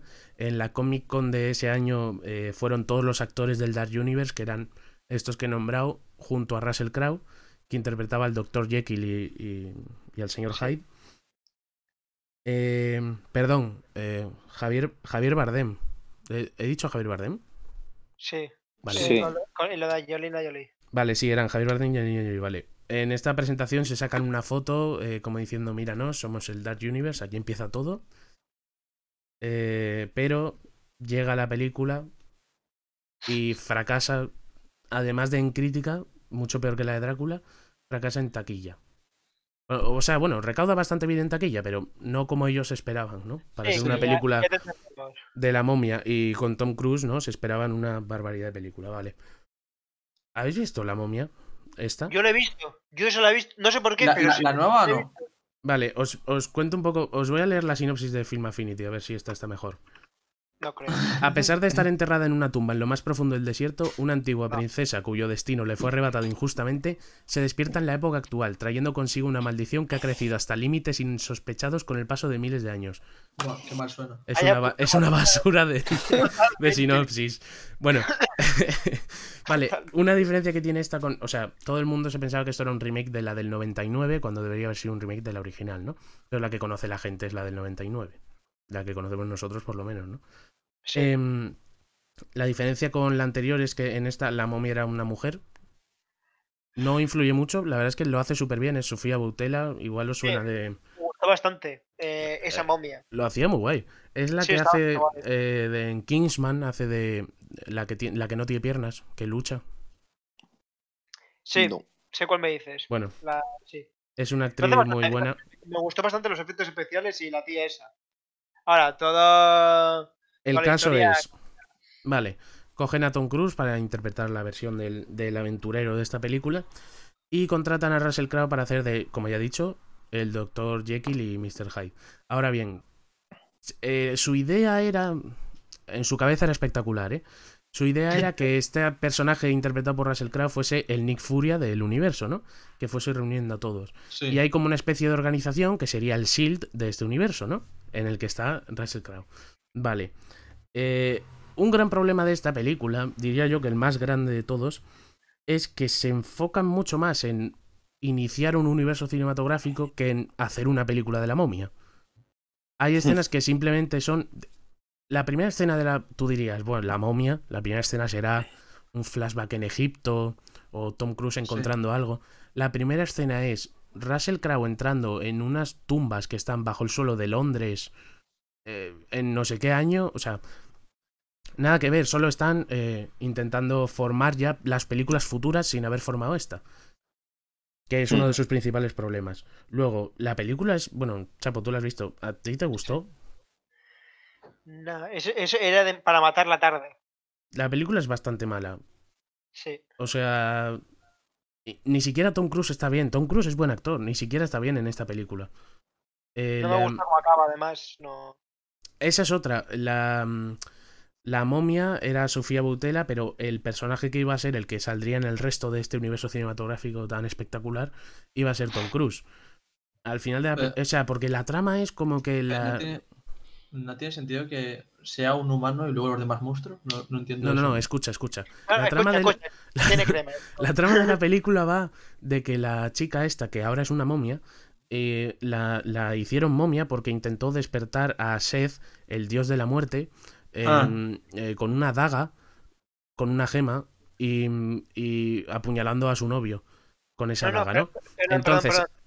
Espera un momento. No, no fue que. Bueno, la tía quería ser. eh, quería entrar. eh, Sí, reinar, entonces sí. mató, mató al padre primero. Le No, no, no. Primero se carga, ya- primero se carga a un bebé, que es el que iba a ser rey.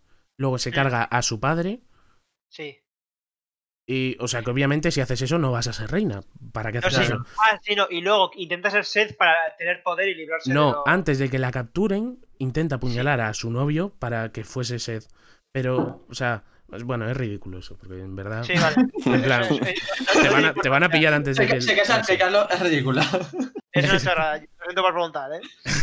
Y, y entonces, al- al- al- en plan, encuentra a Tom Cruise, porque Tom Cruise en- encuentra esto y su compañero muere. Y Tom Cruise empieza a tener visiones con que el compañero está vivo.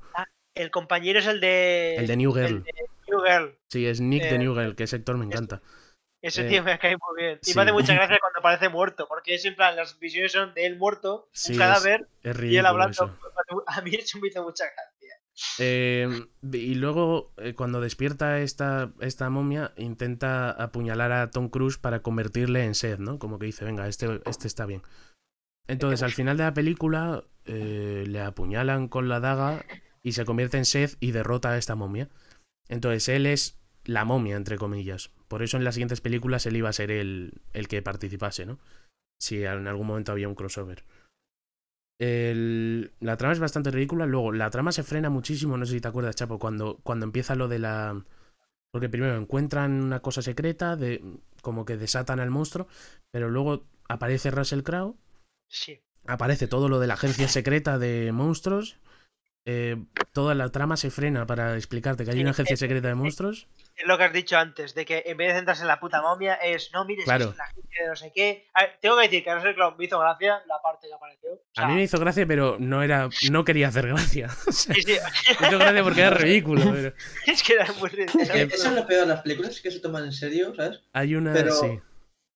Hay una, hay una escena es- que es Russell Crowe explicándole, somos una agencia de no sé qué, y en mitad de la escena dice, porque no sé qué, porque no sé cuándo, y como que se empieza a volver loco, se empieza a convertir en el en Mr. Hyde y se clava algo y como que ya está bien. Y es como, solo me has hecho eso para mostrarme que este es Mr. Hyde, no, no, no afecta al resto de la película. Sí, que, que es me- lo que has dicho. Lo frena, frena la, la trama Sí. de la momia para decirte, mira, esto es el inicio del universo y no, no. No, no. Luego, Tom Cruise, porque os acordáis de la momia del 99, que en plan, el protagonista era Brendan Fraser y era como típico tío que, mírame qué gracioso soy, tal, aventurero. Pues como Indiana Jones, ¿no? En plan, es un personaje que gusta, tiene. Sí, tiene carisma. Hmm. tal. A mí me gusta bastante. Este Tom. Cruise es, eh, es raro y además es un. O sea, como que trabaja para el ejército y la, la primera escena él está como buscando contrabando para robarlo. Es como. Es, es como lo que me. lo- o sea, Soldado, soldado corrupto. sí, pero traicionando a los Estados Unidos. Y es como. No me va a gustar este personaje. Es un gilipollas. A mi patria no, ¿eh? Sí, o sea, a mí me da igual, ¿no? Pero ya sabéis. Divide con la bandera de Estados Unidos en el pecho. Sí, sí. Bueno, el, la película fue un fracaso de todo, o sea, no gustó a casi nadie. Eh, le echaron pasta porque la película no debió ser barata tampoco. Hombre, con los actores que tiene Hombre, actores y, que y- tiene. y- y Mm. eso que quería ser el inicio del universo, pues supongo que le echaron pasta. Y los efectos y tal. Sí, los efectos, lo que he dicho antes, los efectos de la momia están Hay una escena, yo me, tú- yo me parto con el, con el cliché de que Tom Cruise siempre corre en sus películas. Hay una escena que literalmente es él corriendo de una nube gigante de polvo. eh, Sí, sí, durante sí. mucho tiempo por una ciudad. En plan, Sí. hacen como en la momia del 99, que era una nube de polvo con la cara de la momia, como que ha desatado una nube de polvo, y, mm, y él corre. Y toda la escena es él corriendo. Yo no puedo con esta película, de verdad. O sea, me mata. Eh, vale. eh, literal, o sea, es que no pasaron, no pasaron ni tres meses de la película, o cuatro, que ya salió la noticia en, en todas las páginas de, de noticias de películas y eso, de que el Dark Universe se quedaba suspendido. Blan, adiós al Dark Universe. O sea, duraron una película, que encima es muy mala, anunciaron un montón de películas que nunca hicieron, porque, a, a ver, Johnny Depp, el hombre invisible, no me interesaba mucho. Pero lo de la novia de Frankenstein podía haber estado muy guay. Sí, Eh, pero a ver, como todo. Sí, bueno. A ver, pero eso, que tenía buenos actores, podía haber estado guay. Un universo compartido de monstruos hubiese sido genial si de verdad lo Eso hacen sí, bien. me parece una buena idea. Una película de la momia guay, que además con Tom Cruise, que es un actorazo, y luego que meter a Frankenstein, a la criatura de la Laguna Negra, que hace años que no se le ve por ahí. Oh, sí, esa me gusta Sí, mucho. Eh, el hombre invisible, bueno, es el que menos me llama, ¿no? Pero Drácula, Drácula me molaría verle con todos. y El hombre, el hombre lobo. El, ho- el hombre lobo. Sí, sí. Mr. Hyde, habías dicho, ¿no? Sí, Sí, Mr. sí. Hyde también estaría muy interesante.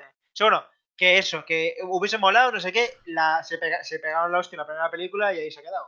Sí, me, me gusta pensar en la ironía de que la gente que hizo el primer universo cinematográfico eh, intenta copiar a un universo cinematográfico que tiene éxito y le salga tan mal. Me, me- me parece me parece hasta bonito. Es que, sí, pero si Es te das como, cuenta, es como mirar un accidente de coche, que no puedes quitar la vista. si te das cuenta, es típico de, de cuando hablas de haz algo peleando bien, así en plan lento- a fuego lento, no sé qué, Sí. espera su tiempo. Esto es que hacerlo todo. La primera película es en plan, venga, ya. Efectivamente. para el- el año que viene ya sacamos tres.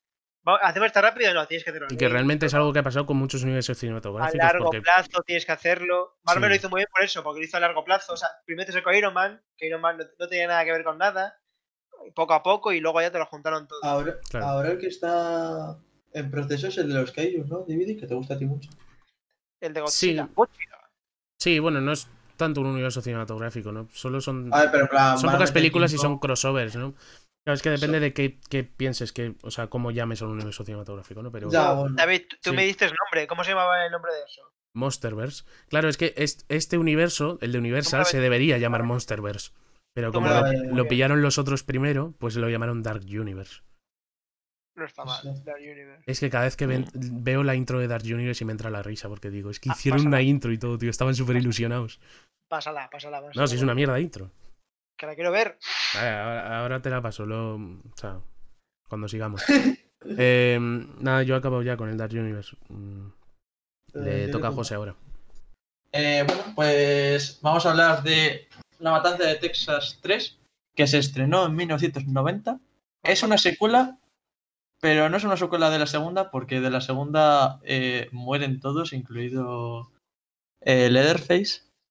Eh, entonces es una secuela de la primera. Eh, este direct- cambian de director a Jeff Burr, no sé si lo conocéis, no creo, sí. Es mi tío. Vale, no. Yo creo que le vi una vez comprando el pan, pero no sé. tú sigue. No tiene ni página en Wikipedia, con eso te digo todo, José. ¿En serio? Te lo juro. Joder.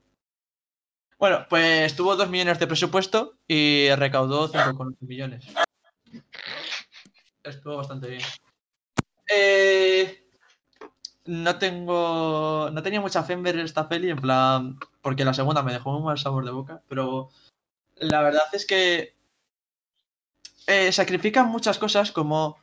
eh, que Leatherface no me parece tan subnormal y no es un asesino tan terrorífico, que es lo que, decir la palabrita. Me parece muy feo, José. que no es eh, no es un asesino tan carismático como habíamos visto en otras, o sea, tan diferente a los demás. Eh, es un eh, asesino más como eh, las películas de Halloween. eh, ¿Cómo es? Myers. Sí, vamos. Vamos. Bueno. ¿Qué es, qué es plano? Es plano? Eh, no? más asesino cliché. Sí, sí. vamos. que pues simplemente mata y es más terrorífico. ¿Que funciona bien? Sí, pero le quita personalidad a la, a la peli. Luego, una cosa que no funciona muy bien en la peli es que la familia de Leatherface no concuerda con la de la primera peli. Eh, es totalmente diferente y pues ya está, te dicen eh, esta es la familia y te dices pues vale y ya está, no, no tiene nada. Y otra cosa que es que la familia es muy intelectual, ¿sabes? No es una familia de locos, es eh, vale, pues vamos a hacer aquí trampas, vamos a matar gente aquí y nos las comemos. No es en plan, No ja, ja, ja, te mato, no sé qué, en plan, súper mal rollero. Aquí es más un estilo como el que estábamos viendo con Halloween, eh, Viernes 13, estilo ese. Que yo creo que es una película bastante eh, entretenida, pero que quita personalidad, como ya he dicho antes.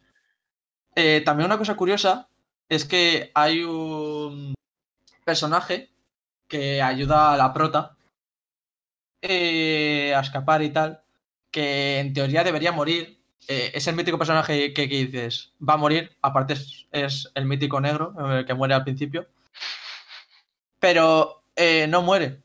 Eh, y esto es debido a que al verlo los, la productora dijo, no, no, no, este tiene que vivir, porque como ya sabéis, estas películas tuvieron bastante censura en algunos países. Y esto pues ayudaba, parece ser que ayuda a que no censuren tanto. Por En el general- gore. ¿Qué? Por el gore. Sí, por el gore y esas cosas. En plan, que muera tanta gente no le gustaba mucho a la, a la, a la productora, entonces dijeron, pues no. La escena del banquete que hacen en esta peli, en casi todas las películas hacen una escena del banquete, como en la primera, pero lo mismo, no sale ni la mitad de bien que, que la primera, no da mal rollo, simplemente... Ah, un dato curioso es que sale Vigo Mortensen, que hace de uno de los locos de, de la casa. Mm. Que no lo hace mal, la verdad, pero lo que he dicho, es intelectual y tal, y no pega mucho, pero bueno. Y Leatherface, eh, bastante bien, la verdad. Tú es que Actúa Ya te habías bien. quedado con lo de la familia de paletos y ya, con que sepan contar, te choca, ¿no? Claro, es que es eso, no, no pega mucho. Leatherface eh, claro, es el mítico que eh, le usaban, en, la- en las primeras películas le usaban para, oye, mata a esta, oye, no sé qué. Y en esta peli es como que la demás familia es como subnormal, como si tuviesen ahí un perro, porque literalmente le tratan como un perro en la peli. Le, le castigan, le, le hacen daño y hace como, como que, no sé, no, no da miedo, ¿sabes? No... Tiene sentido que sea una familia de paletos porque es la matanza de Texas, no la matanza de Downton Abbey. Tienen que ser lo más paleto que haya en Estados Unidos. Wow, ¿te imaginas lo- la- la- qué bueno sería lo de Downton Abbey? Sería un, bu- sería un buen crossover, ¿eh? He regado, he regado las eh, con su sangre. Pues es que es eso. La, la matanza de Texas es en definitiva una crítica al, al campo, a la gente de campo y eso. Y en, en esta peli no se ve muy bien, pero bueno. Funciona bien como eh, peli de terror. Y bueno. Pasamos a la siguiente. Pero, o sea, que la 3, ¿la 3 te gusta? ¿Es buena la 3? La, la 3 es lo, ya lo he dicho, en plan, me parece muy buena peli. O sea, muy buena peli, no, no, no muy buena peli. Me parece buena peli de terror, en plan. Pero Sí. le quita la personalidad que tenía la. la, la lo que venía siendo la franquicia, vamos. Ya, ya. Entonces, funciona más como un Viernes 13, como un Halloween, que sin más. ¿No? Entonces. La, la odian mucho, la verdad, de esta peli. Tiene muy. críticas muy malas, pero sin más. Que está bien. Me gustó, vamos. Se hace. Se, se deja ver, por así decir. Pero mucho peor que la primera, ¿no? Eh, exacto. Eh, ninguna, ninguna. Lo que tiene una de la primera es eh, la escena del banquete. La escena del Mm. banquete eh, es una escena cojonuda en la que te dejan ver que la familia está Sí. loquísima y eso, y ninguna logra Estaba en el, reflejar. en el remake sí estaba, ¿no? Eh, no, el remake no hace. Ah, sí, bueno, hacen una. eh, un banquete, pero lo mismo, no logran. Hmm, Pero está, eh, el remake, cuando hable de ello, ya diré Sí, lo que me pareció y todo eso. Pero ahora, ahora estamos hablando de las pelis malas. Ahora sí, sí. toca, toca la creme de la creme de, de esta saga, que es la masacre, eh, la masacre de Texas, la generación nueva. O sea, la generación siguiente. ¿En ¿qué año, es? ¿En qué año estamos ahora? Ahora te digo, eh, 1994. Ok. Y diréis, pues será una secuela de la primera, de la segunda. No, no. Esto es una secuela de Dios sabe qué. Eh, parece ser como que es de la primera, pero no puede ser. Parece ser una secuela de la segunda, tampoco puede ser. Y de la tercera tampoco, porque matan a casi todos. A David Mortensen y. Lo único que queda vivo es Leatherface y no tiene sentido porque ya veréis cómo es la película. O sea, es, Bueno. es muy probable que esto sea lo que hemos comentado antes, ¿no? Que, es- que era otro guion y le pusieron Sí. el nombre La Matanza de Texas para, Exacto. para vender la película, ¿no? Sí, es una secuela que no tiene sentido, la verdad. Pero bueno. Eh, nuestros protagonistas eh, son cuatro chavales. Vamos a llamarle la rubia. eh, eh, los paletos que mueren. ¿No? Perdón, perdón, me encanta el nombre de Next Generation, tío. Suena a que es un juego de la PSP. Ah, que sí, total, ¿eh? Bueno, según empieza, están en una. En una especie de. ¿Cómo se llama esto? De fiesta de fin de curso, de graduación. Y el novio de una se lía con otra, en plan le pone los cuernos. Y. eh, comparto pantalla. Y para defenderse, el chaval dice esto. ¿Lo veis? Sí. A los tíos nos hace falta. Es malo excitarse y no hacer nada. Puedes terminar enfermo de cáncer. ¿Es lo que quieres? Bueno, Típica frase Eh, para mojar. eh, ya cuando vi esto me, me descojoné, estaba en el salón, me descojoné y ya sabía por dónde iba a ir la, la escena. Bueno, voy a ir, eh, voy a ir al grano y luego vemos vídeos graciosos.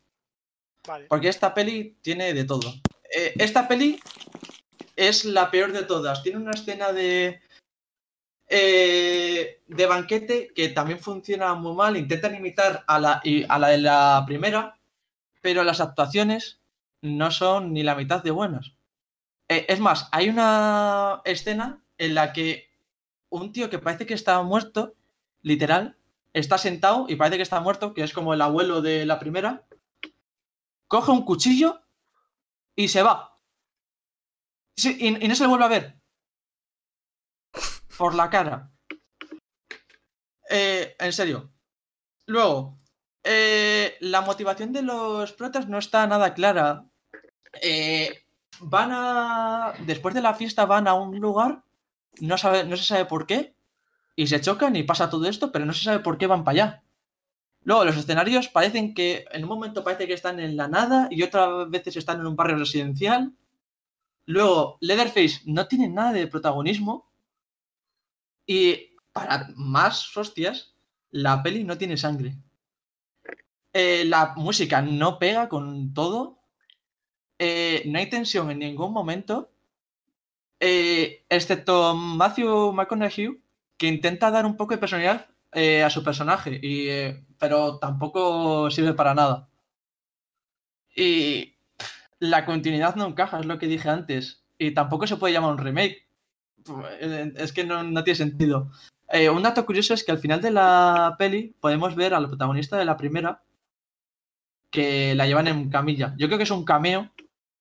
O igual es que nos querían decir que es después de la primera. Pero no tiene sentido eso, bueno. Eh, luego, eh, voy a explicar los vídeos que voy a enseñar. eh, y para que tengan contexto. Vale, eh, los chavales van, eh, después de estrellarse en el coche, van a una casa, que a una especie de oficina, donde hay una tía que se ve claramente que va a ser mala, pero bueno. Eh, y les empieza a hablar, tal, y de repente pasa esto. ¿Las rubias asoman la cabeza por las ventanillas? ¿Por qué? ¿Para rellenarla? No ha cogido. ¿Cabezas huecas? Deberíamos volver y ver si Son está bien. Sí. ¿Qué ha sido eso? No os asustéis, será la mujer de algún paleto. A ver si creéis que a mí me importa. Miradlas y llorad. Por la cara. Aquí podemos ver como la tía esta que no, la no les conoce de nada, pero de nada, eh, se saca las tetas por la cara porque se, se ve que para que para que venga venda más, supongo, algo así será. Será. En plan diciendo, mira, Vale, eh, no, es que esto, esto tiene una explicación muy clara, esto es, esto es bastante común. Eh, siempre en las pelis de slasher suele haber escenas eh, con tetas. Eso, o sea, Sí. eso es generalmente Sí, porque... eso sí. Eso es generalmente porque si no te dan, eh, sobre todo en las pelis de los 80 y esa época, si no te dan la clasificación R, que es para mayores de 16 o 18, depende del sitio, Ah, mira, en, España suele ser el mayores de 18, se suele Sí. enseñar alguna escena de desnudez para que la película sea adulta.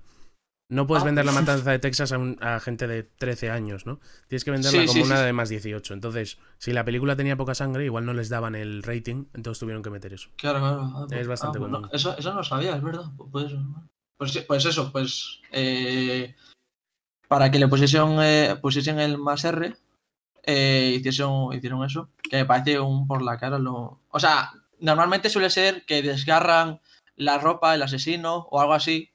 O una fiesta, pasar porque como siempre son jóvenes, una fiesta, o dos follando. Sí, ¿no? eh, eso suele pasar en Viernes 13. No querían todo. sus trezas. Joder, No viernes querían sus 13 todo el rato, eh. Que en Viernes 13 siempre pasa esto, pero eh, siempre suele ser el asesino porque van a fallar, pero es que esto es por la cara, en plan. Bueno, sigo.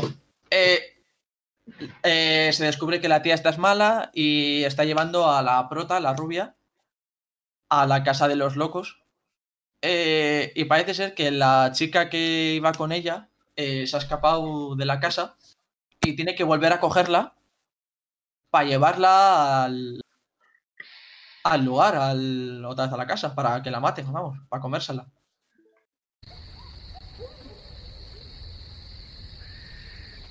Pero bueno, ¿qué es lo que estás haciendo aquí tirada? Por favor. Ayúdeme. Muy bien. Pero antes tengo que ir a buscar una manta al coche. Quédate aquí.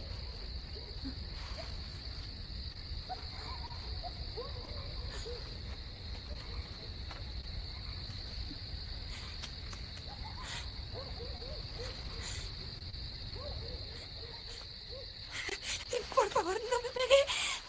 No. No me pegue. Basta. Bueno, la escena es de. ¿Qué?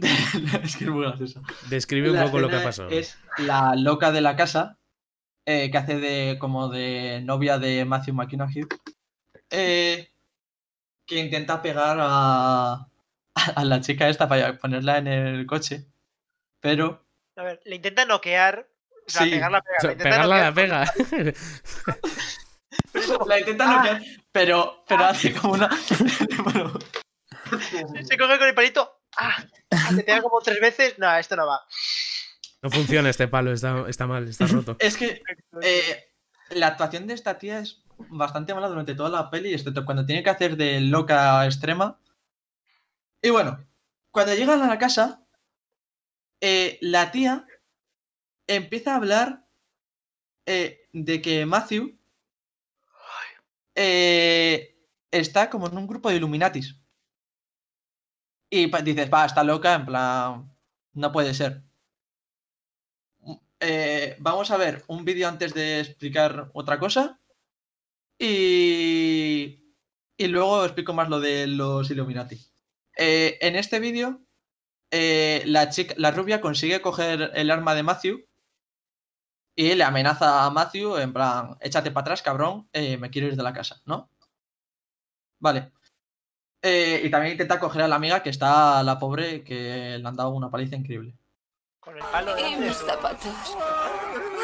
Todo va a ir bien. No, Heather, tienes que levantarte, tienes que levantarte. Tenemos que irnos. ¡Quieto!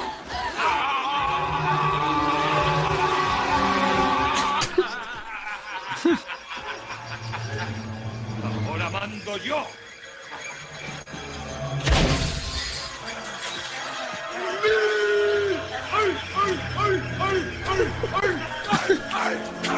Parece una fiesta en casa de un colega, tío. Una Vale. que se está. Esto, esto es lo que, lo que hablé antes de que intentan hacerse demasiado locos y aparece eh, y al final parecen eh, ridículos. Pues esta, la escena, no sé cómo no le dio un Oscar a Matthew.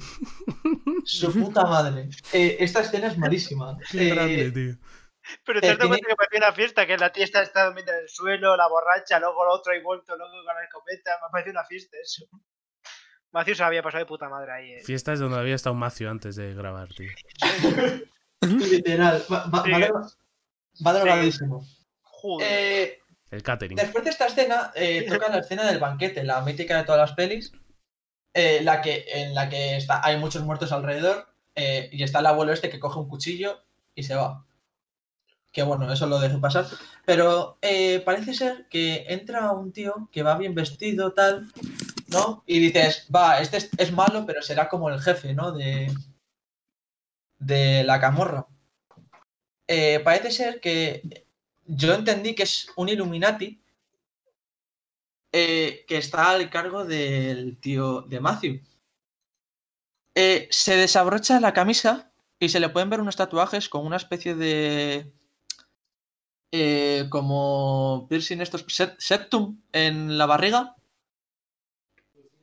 Y eh, se lo desata, se lo deja, se deja ver la barriga, se deja la barriga al descubierto, se acerca a la rubia, la chupa la cara, se va y no, no le volvemos a ver. No, no tenemos explicación de nada. Se va y no le volvemos a ver hasta el final de la peli que coge a la chica y le dice, ¿dónde quieres ir? Eh, y le dice a la chica, al hospital. Y la lleva al hospital. Ya está, no sabemos más de él. Bien. Eh, es que No, ve- no veo el problema. es que es increíble esta peli. Ah, y otra cosa, Matthew muere eh, por una avioneta que le atropella. Lo típico, sí. Eso me ha pasado a mí. Uf, Pero tampoco tenemos explicación de eso, porque Un dices, viernes bueno, tonto. igual es que le ayudan o algo. y Bueno, tanto. ni eso. Que bueno, yo, yo he dicho de, de broma antes que la dirigía mi tío, pero estoy pensando que igual la dirigió la prima de Ricardo, ¿eh? Porque realmente esto es una locura. Y Ricardo me dice es eso. Luego, eh, otra cosa que funciona mal es en plan como que lo- bueno, que eso, que no hay tensión. Y que el chico este que decía antes lo de eh, que podías tener cáncer por la tensión sexual y todo eso, Sí.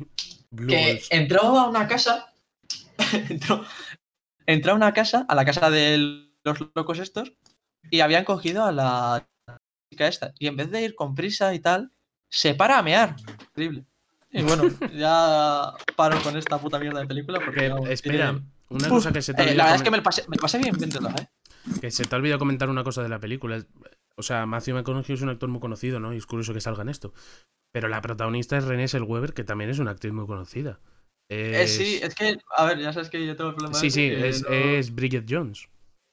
Muy conocida por ese papel. Sí, sí, sí. Y. Pues- mm, Escucha, que te he comentado. Porque antes, cuando me has dicho que Matthew McConaughey salía en esta película, te he preguntado si salía jovencito, pero realmente, por, la- por el año en el que ha nacido y en el que salió la película, tenía 35 tacos ya. O sea que de jovencito poco. Pues sí, 30, Que 30 y algo, despuntó 30 y algo. tarde. Despuntó Matthew tarde. McConaughey. que, sí, sí. que iba a decir yo, eh, otra cosa que esto ya es de la, de la película, o sea, ya cuando salió, que la hicieron, pero no la sacaron hasta que Matthew y la otra cogieron, import- eh, eh, cogieron protagonismo en algunas pelis, no, no sé cuáles, Sí. y cuando la estrenaron, la pusieron en pantalla en plan de sale Matthew McConaughey y la tía esta. Claro, claro, Y aprovecharon. eso, no te ocurre eso. En plan, hijo- y claro, a los, Que hijo puta, A lo- spoiler es la carrera, tío. Claro. Totalmente. Pues no funcionó, y que claro, se a jodan. los. ¿Cómo se llama esto? Los managers de ellos no les, no les pareció muy bien, ¿sabes? En plan, tuvieron problemas. Y bueno, esto es la matanza de Texas eh, New Generations. De una Next. Generation. Ne- Ah, eso, Next. El juego de Después de PSP de, esto- la matanza de Texas, tío. Después de hablar de esta película, me han entrado muchas ganas de hacer un podcast, pero de películas muy malas. Pero encima, muy malas que nos caigan mal encima. Tú he hablado del Dark Universe, tío, ya estamos haciendo eso. Pero es que José, no sé, como José habla tanto y se queja tanto, igual es que me llamo más. es que, es, que es, que esta es mala. O sea, no es que en plan. José, José, no sigas, no sigas, yo Pero no es, estoy di- bien, pero tío, es divertida. ¿no? Es la gracia. Es Lo que tiene es que. A ver, es divertida lo mala que es. Claro, claro. A ver, también es que él tenía Por más cierto, pa- paso, tenía- paso por imagen de lo del tatuaje del tío este con los, las hebillas. Qué asco, tú. Hebillas. No, no, piercing o hebillas. No sé, tío, son aros, ¿no? Bueno. em, Sí, como. nada. Pues bien, ahí están las cuatro películas clásicas de La Matanza de Texas. Sí, luego ya vino el remake, que es la que todo el mundo habrá visto, No, yo no. Sí. Que es la más mítica y es muy buena peli. Eh, ya hablaré de ella más adelante. Remake producido Sí. por Michael Bay, por cierto. No sé quién. Vale, es- Vale, pero el resto sí, da igual. Pain and Gain, José, Pain and Gain. Y yo ahora voy a hablar de Alien, el octavo pasajero. Ahora sí, Una película de terror, sí. O sea, no ¿Hay, como la- hay que verse no las la siete, ante- las siete anteriores o no hace falta?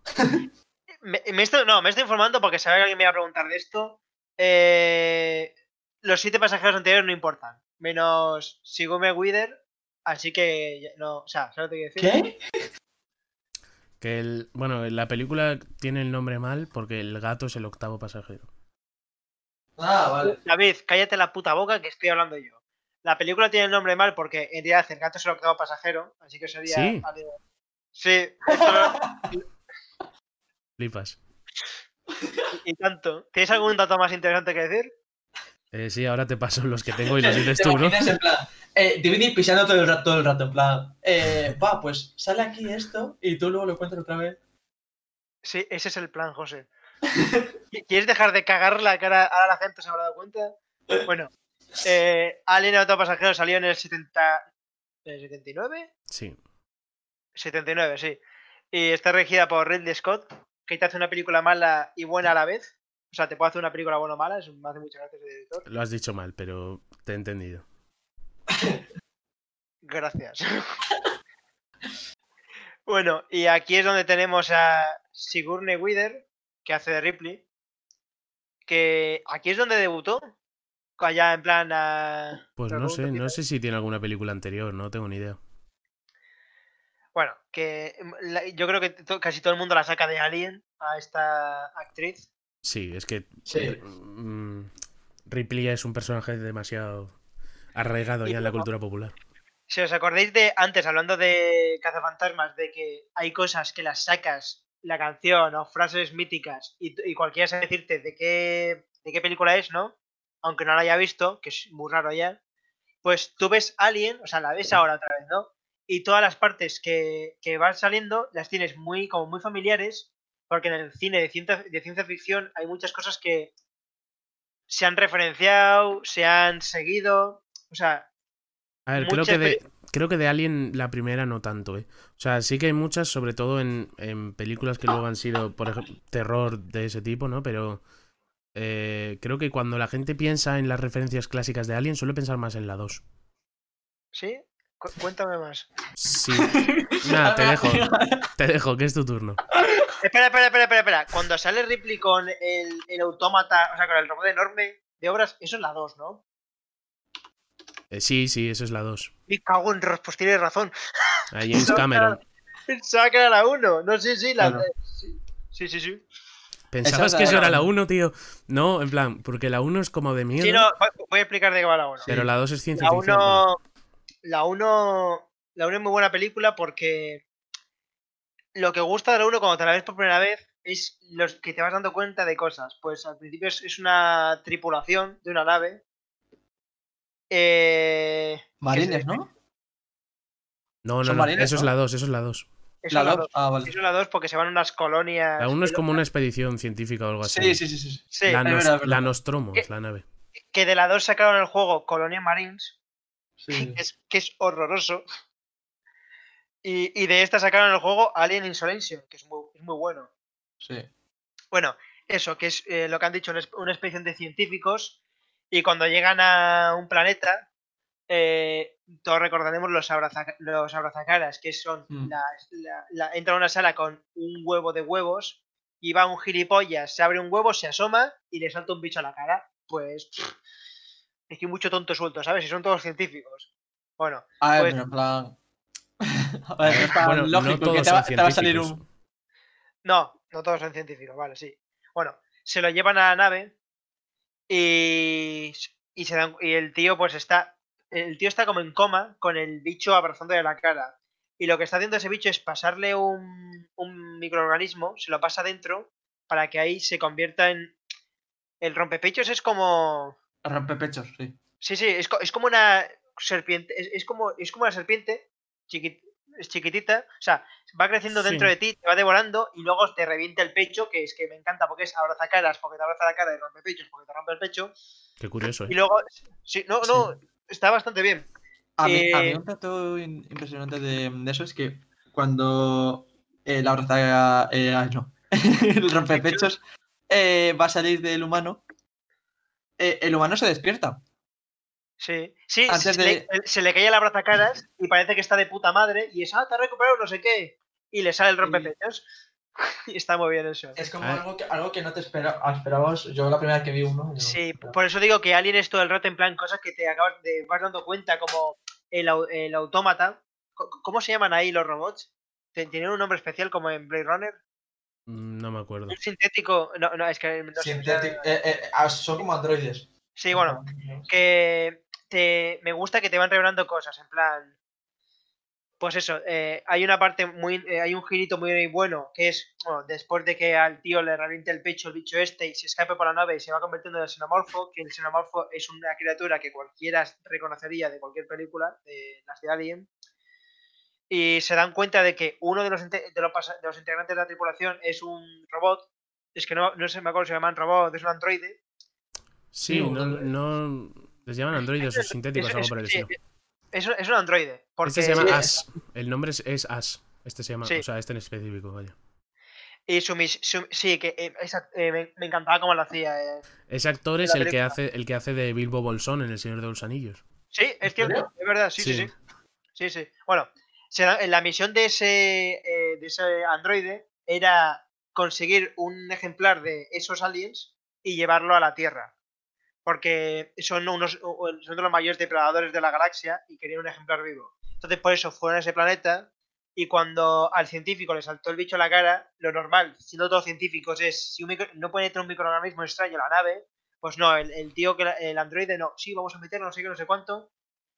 Y, y por eso, y por eso pasó todo eso. Entonces, el, ahí ya empieza el terror. Porque la brazacara se convierte en un puto alien y se los va cargando uno a uno. Y hay una escena que me gustaría mucho comentar. Que hablo, el, hablo- abrazacaras no. El rompepecho se convierte en. ¿Cómo? He dicho brazacaras. Ah, ya Sí. sabes que ya. Cuando decimos rompepechos, parece que decimos rompetechos, tío. ¿Te imaginas rompetechos ahí en la nave? En En la nave ahí. No, por Bueno, que nosotros, con la- chocándose la- con las paredes. babas, con las Sí. babas, que son tóxicas. No, son ácidas. La sangre. O sea, eh, la eh, La sangre y la baba es- Tóxico, es tóxico para el organismo. tóxico, que es tóxico, que es un Bueno, sí, tóxico. que el, que me he equivocado, el rompetechos, no la brazacaras, eh, se eh, crece muy rápido en un xenomorfo, que es el, es el mayor de, es de los mayores depredadores de, del, del universo. Que entre otras cosas tiene la sangre ácida, que es, put- es cojonudo cargártelo por eso. Bueno, se va cargando, ahí es donde empieza el terror, realmente, se os empieza cargando uno a uno. Y hay una escena que quería comentar que me encanta, que ya os, os he hablado de ella, es cuando Parker, que es el afroamericano, cuando está con el lanzallamas para salvar a una chica, que no me acuerdo cómo se llamaba. O sea, la escena es, el xenomorfo acorrala a, una, a la tía y aparece con el lanzallamas, porque el fuego le afecta mucho al xenomorfo. Ah, sí.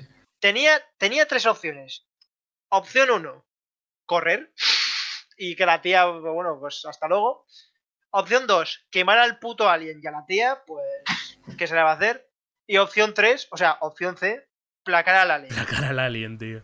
Placar al alien, Es Eso lo opción. eso lo he utilizado mucho, lo de opción C, placar al alien, como la peor opción que puedes tomar, opción, eh, utiliza esa opción. O sea, lo- yo lo explico como el alien, el mayor depredador del universo, no sé qué. Bueno. ¿Qué, elige- qué- qué eliges? Placar al puto alien. La peor, porque lo dices tú, pero eso es mentira. A ver, no, se podía haber tirado en cu- eh, se podía haber tirado con la panza arriba a esperar a que se lo coma. No, ¿Quién pero quiero decir, lo hace y al final de la peli, ¿quién muere? El alien. Ja, Toma. Toma, Pero- toma, pero- ¿quién ganó? Los humanos. Pero, Los Los humanos humanos. pero eh, eh, eh, es, el- ese tío y la tía mueren. Por el, por el bien común. Claro. ¿Quién Bueno, gana? no, ¿Los pero- humanos o los aliens, Chapo? Pero quiero explicar, es que, el fin justifica los medios. Claro, Chapo, es que no piensas en el equipo. es que lo gracioso de la escena es que el tío mira lanzallamas y piensa, no, porque quemo la tía. Tira lanzallamas y placa al bicho. Claro, a Bueno. veces hay que placar un alien para salvar a la humanidad. Bueno, eso, que eh, Alien en Sí, realidad le gusta dar un cabezazo. Claro. y grita ¡Gol! pues eso, Alien, lo que, en la parte de terror de Alien es eso, es ya cuando el xenomorfo crece, porque es mucha tensión, mu- mucha, pues, por eso, miedo a, a que no sabes bien cómo es el bicho y te lo vamos mostrando poco a poco.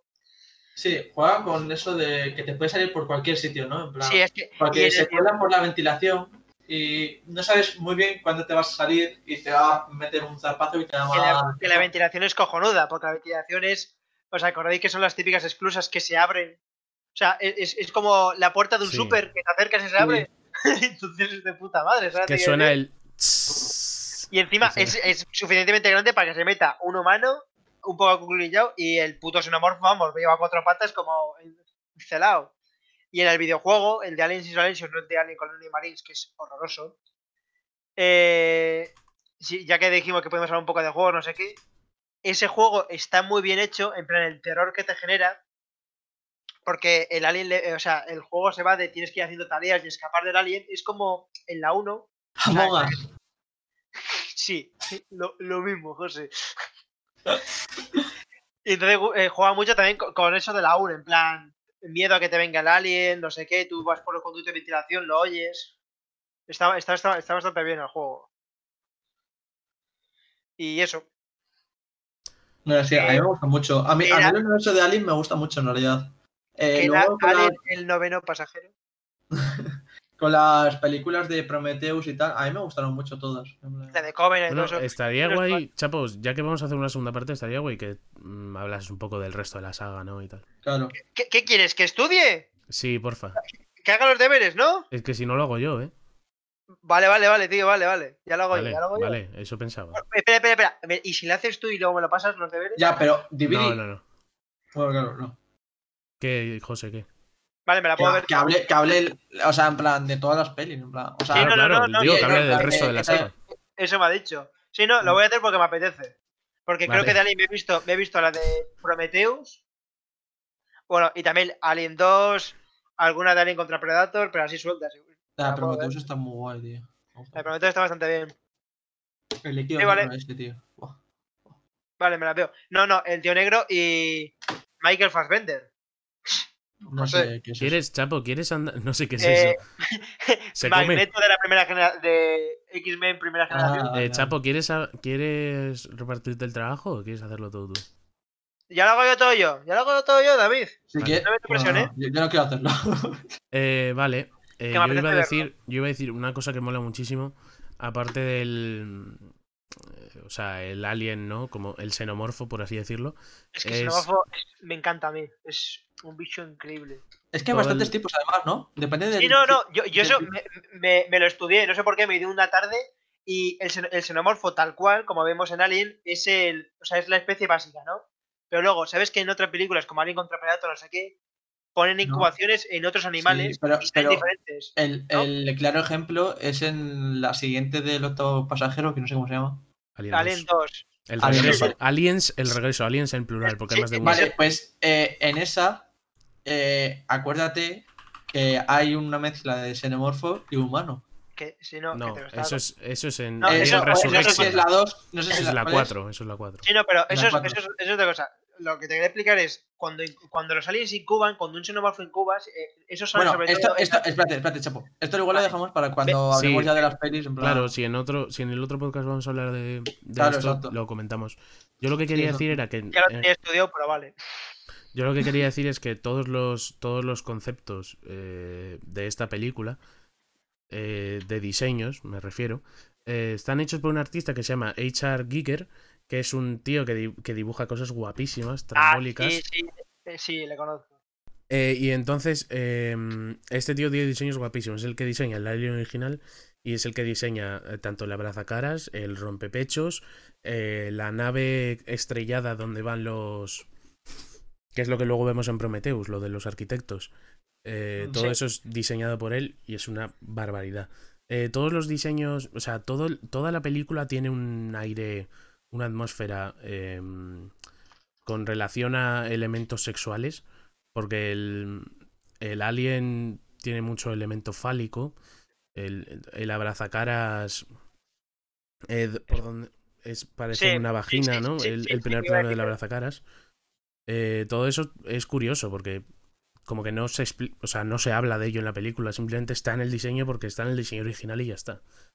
Y me resultó curioso nada más. Joder, ahora que me has dicho eso del diseño fálico, no. A mí, a mí no me- Ahora- ahora- que ve- a mí no me parece no, no. tanto. Ahora que, lo- ahora que veo un xenomorfo, no paro de ver Voy a, fotos, tío. voy a pasar una Es- foto, es- José. No, no, ya, es que solo veo pollas ya, es asqueroso, tío. Mira la foto que acabo de pasar. ¿Por qué, me, por qué me lo has contado, tío? Tú, bueno, está justo así, tío. Porque es el diseño original Ah, de vale. Giger. Pero en, la- en las películas no es tanto. Bueno, pero bastante. Sí, sí, sí, te fijas, sí. Bueno, Sí, no, ahora yo solo veo. la, la col- la cola es una púa. todos. Sí, es pero la cabeza, José, tú céntrate en la cabeza. La cabeza, pues es alargada eh, simplemente. todos O sea, no todos los diseños de este tío están muy guays. O sea, si queréis buscar diseños de este hombre, porque Sí, son que- la creo que se hizo, un- se- se hizo un videojuego hace unos años con diseños suyos. En plan, un videojuego indie Sí. con todos los diseños muy suyos, sí. Hostia, pues tengo que mirarlo eso. Creo recordar. Luego, luego lo miro. Porque vi un vídeo y creo que, era, creo que era ese tío. Influencia Lovecraftiana también. Bueno, ¿que- que- ¿queréis decir algo más de Alien? Bueno, vamos a hablar en el próximo podcast también Claro, de Alien, ¿no? Sí, eh, Alien, iba a contar lo de los xenomorfos porque eso me, lo, eso me lo vi, lo de la biología. O sea, eso ya me lo sabía, pero bueno. Hablaré, son Alien, seis películas y dos crossovers. Los crossovers igual me los tengo que ver por la puta biología de los xenomorfos para aclararme otra vez. Pero me lo veo y ya está. Pues te vas a reír. Hombre, que- Em. que, que ya me, que ya me sé alguno, o sea, ya me lo he visto, ¿sabes lo que quiero decir? Pero. Bueno, Bueno. que el- Vale, pues sí, ya hablaremos más de un poco de Alien. En verdad, y si, o sea, podríamos hacer un podcast de Alien, ¿no? En vez de... Como. ¿Tú, tú, tú qué quieres? Eh, ¿Joderme? ¿Qué- ¿Una cosa o la otra? Podríamos hacer un podcast de Alien y Predator y hablar de los crossovers así.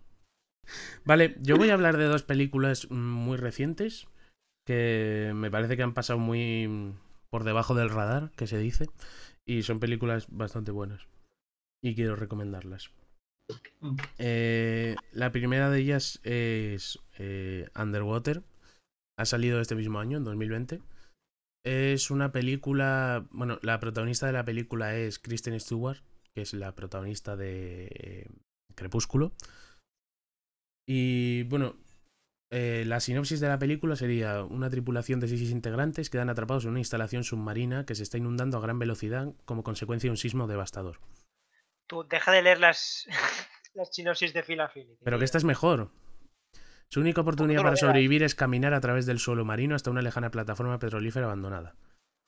Bueno, algo mejor sí que, que lo vean. Bueno, y continúa, pero en verdad no hace falta el resto porque es como explicar demasiado. Eh, vale, la película, mm, como ya he dicho, se, estrena- se ha estrenado este año, se estrenó como en febrero. Este año se han estrenado muy pocas películas por el tema COVID, pero esta llegó a estrenarse. Em, la película está dirigida por William Eubank. Eubank es su tercera peli, es un tío muy desconocido, o sea, no, no ha hecho nada así importante. Esta es la película con mayor producción que ha hecho. Eh, como ya he dicho, sale Kristen Stewart, también sale Vincent Cassel, que es el actor este francés, seguro que os suena. Eh, Cisne Negro, es el, el francés, el que siempre hace de francés, porque él es francés. Eh, Luego también sale en la película otro que podéis conocer, TJ Miller, que es el que hace de amigo de Deadpool en las de Deadpool. Sí. Hace como del graciosillo de esta película. No es muy gracioso el tío en general, pero bueno. Em, vale. Esta película no, no, no tuvo muy buena recepción en crítica. En Rotten Tomatoes tiene un 47%, que es de críticas buenas, que es bastante regulero. Eh, pero en cambio en audiencia tiene un 60%, que está mucho mejor. O sea que no es, no es una película que haya gustado mucho a los críticos, pero en la recepción del público en general no ha, no ha estado tan mal. Por explicaros más o menos qué es la película. Pero hay monstruos. En plan. Espera, espera. Es que, bueno, es que no he leído el resto de la sinopsis por eso, pero eh, cuando están debajo del. en el subsuelo marino, por así decirlo, o sea, en el suelo marino, eh, sí que se encuentran con depredadores marinos que no saben lo que son, ¿no? Eh, sí que hay monstruos. Como ya he dicho, me gusta mucho la peli de monstruos. Eh, esta película tiene mucha influencia mm, de Alien, muchísima. Están atrapados en un lugar muy claustrofóbico, les persiguen monstruos, o sea, tiene, Ah, es- eso no hemos hablado antes, es verdad. Tiene eso, tiene mucha, tiene mucha influencia de esta película. También podría decirse que es como la película Abyss de James Cameron eh, mezclada con Alien el octavo pasajero, ¿no? Puede recordar también a Cloverfield en algún caso, no, es- no es eh, fan footage En la, como en, la, en la 3, ¿no? En la del espacio. No, se parece más a la primera, ¿eh? Porque, el- porque el, o sea, por así decirlo, el espectador sigue a este grupo, ¿no? Que tiene que ir de un punto A a un punto B, perseguido por ciertos bichos. Hay una escena Ah. que, en la que se ponen unos trajes marinos porque tienen que ir de un lado que está roto de la, de la estación submarina a otro. Pero Y los van- bichos son diferentes. Plan, ¿A qué te refieres? que son distintos bichos o son siempre los mismos. Eh, es que casi no se ven los bichos. O sea, está muy hecho para que prácticamente no veas a los bichos, lo cual da bastante mal rollo. y Está muy bien hecho eso. Y en algún momento se ve alguno que es más humanoide, que eso da un mal rollo que flipas. Y en otros se ven más eh, como los parásitos que aparecían en Cloverfield. ¿Os acordáis? Ah, La escena sí. del metro. sí. Sí, ah, qué asco de bichos. Que eran como Es- arañas. Sí, de ese rollo. Bueno, no se parece mucho a unas arañas, pero sí. Em, la- a ver, eso lo que decía, ¿no? Cuando tienen que ir de un punto A a un punto B, se parece mucho a ese tipo de escenas de Cloverfield. Pero vamos, la similaridad más clara sería Alien, yo creo. Eh, es una película de supervivencia y es, yo creo que está muy bien hecha en ese caso porque sientes que los personajes están en peligro todo el rato. Es muy agobiante el eso, el estar debajo del agua. Yo, vamos, o sea, te sientes muy incómodo en ese caso, ¿no? Como no me gustaría estar ahí en ese momento. Eh, hace muy bien el crear el ambiente de estar bajo el agua rodeado de cosas que te quieren matar. Y crea la tensión de una manera muy efectiva, yo creo. Luego, lo que más me gustó de la película es el final. Mm, Vosotros no lo habéis visto, así que no lo quiero decir. Porque la verdad es que me Sí, gustaría porque que igual la veo, está- la está veo yo guay. más. Pero mm, tiene, ti- la película tiene bastantes referencias al, al mitos de Lovecraft y a Alicia en el País de las Maravillas, que es algo muy curioso. ¿Qué? Eh, Alicia en el País de las Maravillas. Y luego también tiene mucha influencia, como ya he dicho, de Alien y de Guillermo del Toro también. Tiene mucho de ese rollito. Sí, la verdad que. Os la ha vendido bien, ¿no? Sí. Bueno, ahora la peli es una mierda, ¿no? es broma, es broma. Me gustó mucho, le, mm, le, le puse buena nota en, en Sí, ya la vi. La vi como a principio de año y joder, la verdad es que me, me gustó bastante. Me pareció eh, muy mm, curioso porque no se ha hablado nada de esta película. Además de que se estrenó en una época en la que no se estrenan casi pelis, porque por ejemplo enero es una época en la que se estrenan muchas porque es la época de cerca de los Oscars y tal. Pero febrero, marzo es una época de, de poco movimiento en cines. Y esta película pasó por completo desapercibida, sobre todo en España. No sé, ¿visteis algún anuncio de esta película? Muy poco. No, así no. No. Claro. em, Pero eso, me parece que ha pasado muy desapercibida y me da pena porque realmente es una peli que está bastante guay. Y... Pero. Bueno, eso pasa con muchas pelis. Sí, obviamente pasa con muchas. Y bueno, que tampoco es ningún. O sea, quiero decir, tampoco es un peliculón, que tampoco es Alien el octavo pasajero, una película que vaya a cambiar el paradigma, ¿no? Pero a veces, es- a veces está guay hablar de películas que simplemente están bien, que no son ninguna maravilla, pero tampoco son una desgracia. Hay que reivindicar eso. No, y- no, no. Las películas que son una desgracia son las mejores. No, pero yo me refiero a películas que estén bien, películas que las ves, te quedas a gusto y a otra cosa. Os preguntaréis, seguramente no os lo habéis preguntado, pero me da igual. No. Eh, ¿Es esta película parte del universo Cloverfield? ¡Ah!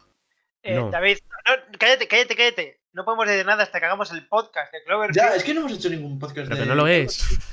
Da- David, no a En- ver, En la película aparece. En la película aparece el actor te voy a John. sacar del grupo, te voy a sacar del grupo. Calla, cállate. En la película aparece el actor John Gallagher Jr., que es el, el de Ten Cloverfield Lane. O sea que por eso no es. ¿Cuál de todos? ¿El gordo? Pues el que no era el gordo, tío. El gordo era John Goodman. Ah, vaya, me acuerdo, sí. No. Si solo había tres actores en toda la película. Tú, que no sé quién coño es, Ah. Em, vale, y eso, no, no es de. A ver, lo de Cloverfield era una coña. No es de Cloverfield porque lo hace otra productora, no la produce J.J. Abrams. que te calles. O sea que es lo mismo que A Quiet Place. Es una película que, como va de monstruos, la gente dice, wow, estaría guay que fuese de Cloverfield tal. Porque pega, de verdad, ¿no? Pegaría, pero. Además, bueno, eh, realmente Cloverfield tenía mucho que ver con el fondo marino, lo del monstruo de la original. Sí. O sea que sí tendría sentido, ¿no? Que hacer una peli en el fondo marino, pero. No, no es el caso. Bueno, eso, quería reivindicar esta película que está muy guay. Y os invito a verla. De hecho, Sí, si, queréis, si queréis verla, incluso me apunto igual, ¿eh? ¿A tu Porque- casa vamos? Eh, sí, venid en toque 10 de queda. minutos. Yo estoy abajo. vale, ahora te abro. Eh, y la otra película que quiero comentar, porque me parece como esta, ¿no? Que fue poco comentada. A ver, vosotros sí la habéis visto, pero sí, que es verdad que fue poco. tuvo poca repercusión. Y es una película que está bien. No es ninguna maravilla, pero está bastante bien y es divertida y entretenida. Creo Em, que eh, yo cuando la vi eh, pensé eso, que no innova nada nuevo, pero es lo que hemos comentado antes, que siendo una que no innova mucho, Bueno, eso de que innova, estoy un poco en desacuerdo porque tengo alguna cosa que decir. Pero, eh, Vale. bueno, la película de Carlos Life de 2017.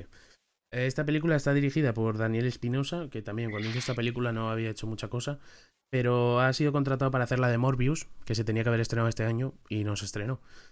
Eh, no, no me interesa mucho esa peli, la verdad. Pero bueno. ¿no? Mm, sin más. El, el caso, bueno, esta película la hace Sony. Eh, está guionizada por los guionistas de Zombieland y Deadpool. Curioso porque esta peli no tiene nada eh, similar a esas dos, Ya, que Sí, es verdad. pero, Ryan Reynolds. pero la hicieron ellos. Em, sí, bueno, Ryan Reynolds, ¿no? Es lo único que... Mm. Em, Vale, esta, esta película mm, tiene un cast increíble, o sea, realmente para la poca gente que aparece en la película, porque al ser una estación espacial aparece poca gente, eh, están Jake Gyllenhaal, Rebecca Ferguson, que hemos comentado antes sobre ella, eh, Ryan Reynolds, luego Hiro, Hiroyuki Sanada, que es uno que hace japonés en alguna peli conocida, eh, bueno, hace no, es japonés, y es muy buen actor. Eh, eso, un cast muy bueno. Ahora, mm, esta pasa un poco al revés que pasaba con, con Underwater. Eh, sí tuvo una buena crítica de, en los críticos, tuvo 67% en Rotten Tomatoes. Y, pero luego en el público tuvo 54, que es regulero, la verdad. Aunque está un poco por encima de, de 50, no es muy bueno. En... Bueno, no lo he dicho, la, la película trata sobre una tripulación de seis miembros, otra vez, en una estación espacial internacional que están a punto de... de- Espera, de- espera, espera, espera, espera. Pero hay seis, no habrá algún gato por ahí, ¿no? No, no Luego tenían vienen- gatos Luego estos. vienen gilipollas diciendo, en realidad el gato era el octavo No. pasajero. Este era ¿No? Life, el, Life, el séptimo pasajero. Vale, no, era por si acaso, ¿sabes? Porque hay muchos Vale. idiotas. Eh, bueno, estos miembros en- encuentran la primera evidencia de vida extraterrestre en Marte. Y el equipo comienza a investigar, pero con consecuencias inesperadas. Eh, vale, en este caso lo que yo decía de que no innova mucho, realmente, obviamente, o sea, es obvio que tiene influencia de, de Alien, se parece muchísimo eso digo, en Hombre. muchísimas cosas. Eh, bueno, en, en toda la trama en general. es que me parece, me parece, no sé qué me vas a decir tú, pero yo creo que Sí, sí. porque realmente en, en Alien, obviamente con sus... mm, o sea, Alien, el octavo pasajero es una maravilla, ya lo hemos dicho. Sí, eh, aunque tenía ciertas limitaciones por la época en la que se hizo, ¿no? sí. En, en esta eh, podemos ver un Alien muy original respecto a las películas de Aliens en general. Sí, sí, Vale, la- sí. que es un, es un microorganismo. Pero yo lo que me refiero que no es pero- muy... Pero, o Vale. sea, está guay ver cómo este Alien eh, que empieza de una forma muy poco amenazante, ¿no? Cuando le vemos es eso, lo que tú has dicho es Perdón, pero es marciano. Marciano también es un Alien. Pero es- Eh, Es que lo correcto sería decir marciano. No, no lo es. Sí. No, porque- puede decir las dos Marte- cosas. No, porque si viene de Marte es marciano. José, Pero déjame igual- que Pero igual no viene de Marte. que- que cojones. Igual no viene de Marte, igual estuvo allí por... eh, O sea, está allí por otra cosa. modo crítico. Hombre, hombre, me he puesto en modo David, ¿sabes? A tocar los cojones. Bueno, y te ha salido mal porque encima no tienes razón. El caso es que la, que en la película está guay ver cómo pasa de un Espera, que organismo, viene mi mamá a decir que tengo razón. un organismo muy poco amenazante como es este microorganismo, empieza a ser Vale, chungo sí. poco a poco, va evolucionando. Y eso me parece, bueno. me parece un diseño muy original porque podías haber hecho Sí. Alien, el- o sea, hacer una cosa que sea igual que Alien el octavo pasajero, con un diseño de Alien muy estándar que no llamaría Vale, nada la atención. lo que me estás diciendo tú es la evolución, ¿no? En plan... No, no ¿Cómo pasa tanto la evolución, porque la evolución también se ve en Alien el octavo pasajero. Claro, lo que te iba a decir yo, en plan, también es una evolución. Me el, refiero- El, el este tampoco es nada amenazante porque al principio recordemos que es un huevo. Y luego de ahí sale la abrazacaras. Joder, Y me vas a decir que la abrazacaras no es amenazante. En A cuanto ver, sí, sale pero el bicho y- huevo- y, el le huevo coge no, la cara. el que quiere no. decir José, lo que quiere El decir huevo José no. es que al principio no lo ves. O sea, ves el abrazacaras, es, es un pulpo que se le ha puesto en la cara, no es algo. No es como el alien, que el alien vamos. No, un pero pulpo, el un pulpo que tiene sale- telita, ¿eh? El Pulpo no sale de un huevo. Y el huevo no es nada. No sé. Sí, vamos, que José metió una patada al huevo, quiero decirte. Sí, exacto. Pero no, no, a, mí no, a mí no me parece lo mismo. O sea, me parece que esta peli sí hace algo original. Sí, que sí, que, que te entiendo por dónde vas. Pero me refiero que. Es como cuando dije lo de A Quiet Place, que los monstruos, eh, aparte de los monstruos, no es nada que no ve, digas, ah, pues tal. ¿Sabes? No, ahí ya te has colado. Ya, y ahí no te sigo ni yo ya. No, pero. Bueno, sí, eh, que- que- que lo, lo primero que has dicho antes de hablar de Prince, sí, que, tenía razón, que el bicho no se le ve más amenazante de primeras. O sea, bueno, sí, que se me olvidó. pero yo no defiendo eso, yo defiendo que. eh, que se parece mucho a. eh, al octavo pasajero en ese aspecto. Ya está. Sí, o sea, sí, que- se va que no innova, no innova va mucho en ese aspecto. Que la amenaza Pero va lo que mola, lo que mola es el desarrollo de, de la trama y de cómo el bicho evoluciona hasta ser como en Alien, literal. No veo tanta diferencia. Joder, pues yo sí le veo una diferencia muy clara, la verdad. No, de hecho, no le veo ningún parecido. O sea, se único parecido es que el alien evoluciona. Pero, o sea, y vemos esa evolución. Pero creo que esta peli lo hace mejor, por eso que digo, ¿no? Las limitaciones de la época de Alien eh, hace que la tensión sea mayor. Pero en este vamos viendo cómo el Alien se va convirtiendo en un hijo de puta poco a poco. Mm. Eh, Ah, lo que sí me gustó, lo que sí, vale, sí, te voy a dar un punto de razón. En Ah, el gracias, que, hombre. eh, No, no se lo des, tío. Qué rabia. que el razón, eh, que el razón, sí. Que el bicho eh, no era malo al principio, si no recuerdo mal, ¿no?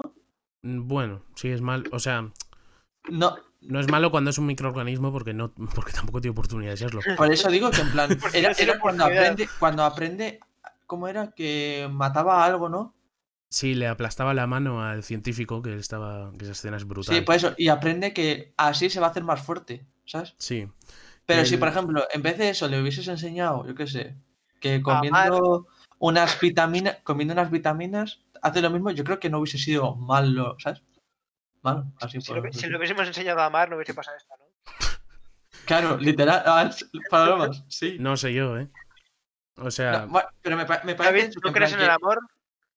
Mm, no, pero que tampoco- el- eh, vale, la diferencia entre Alien y esta peli es que el organismo es más como un humano primitivo, diría yo. Y Alien es más un eh, animal que mata para, eh, para comer y, o sea, eh, pues que se sienta amenazado y mata.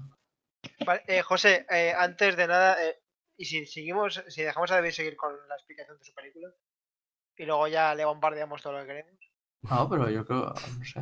no Sí, no, no, sí, sí, no, sí, No, sí, que- sí, eso ti- ti- tiene parte de razón en lo de Sí. coincido contigo, pero bueno, Que digo el- que, que acabe David, vamos. Lo que quería decir de la película es que, am, siendo que Alien tiene ya tantos años y se han hecho tantas cosas mm, similares, por así decirlo, no iguales, ¿no? Pero eh, similares de un alien cazando a humanos en X entorno, eh, suele pasar que esas películas se vuelven eh, repetitivas o... mm, Sí, eh, ¿Cómo se dice? Que sabes lo que va a pasar. Em, predecibles, ¿no? predecible. Eso, Eh, y esta película, aunque obviamente tiene cosas muy previsibles, si vosotros que la habéis visto lo sabéis, Sí, em, yo- tiene, tiene varias sorpresas, que eso está guay, o sea, hay cosas que no te esperas Ah. tanto.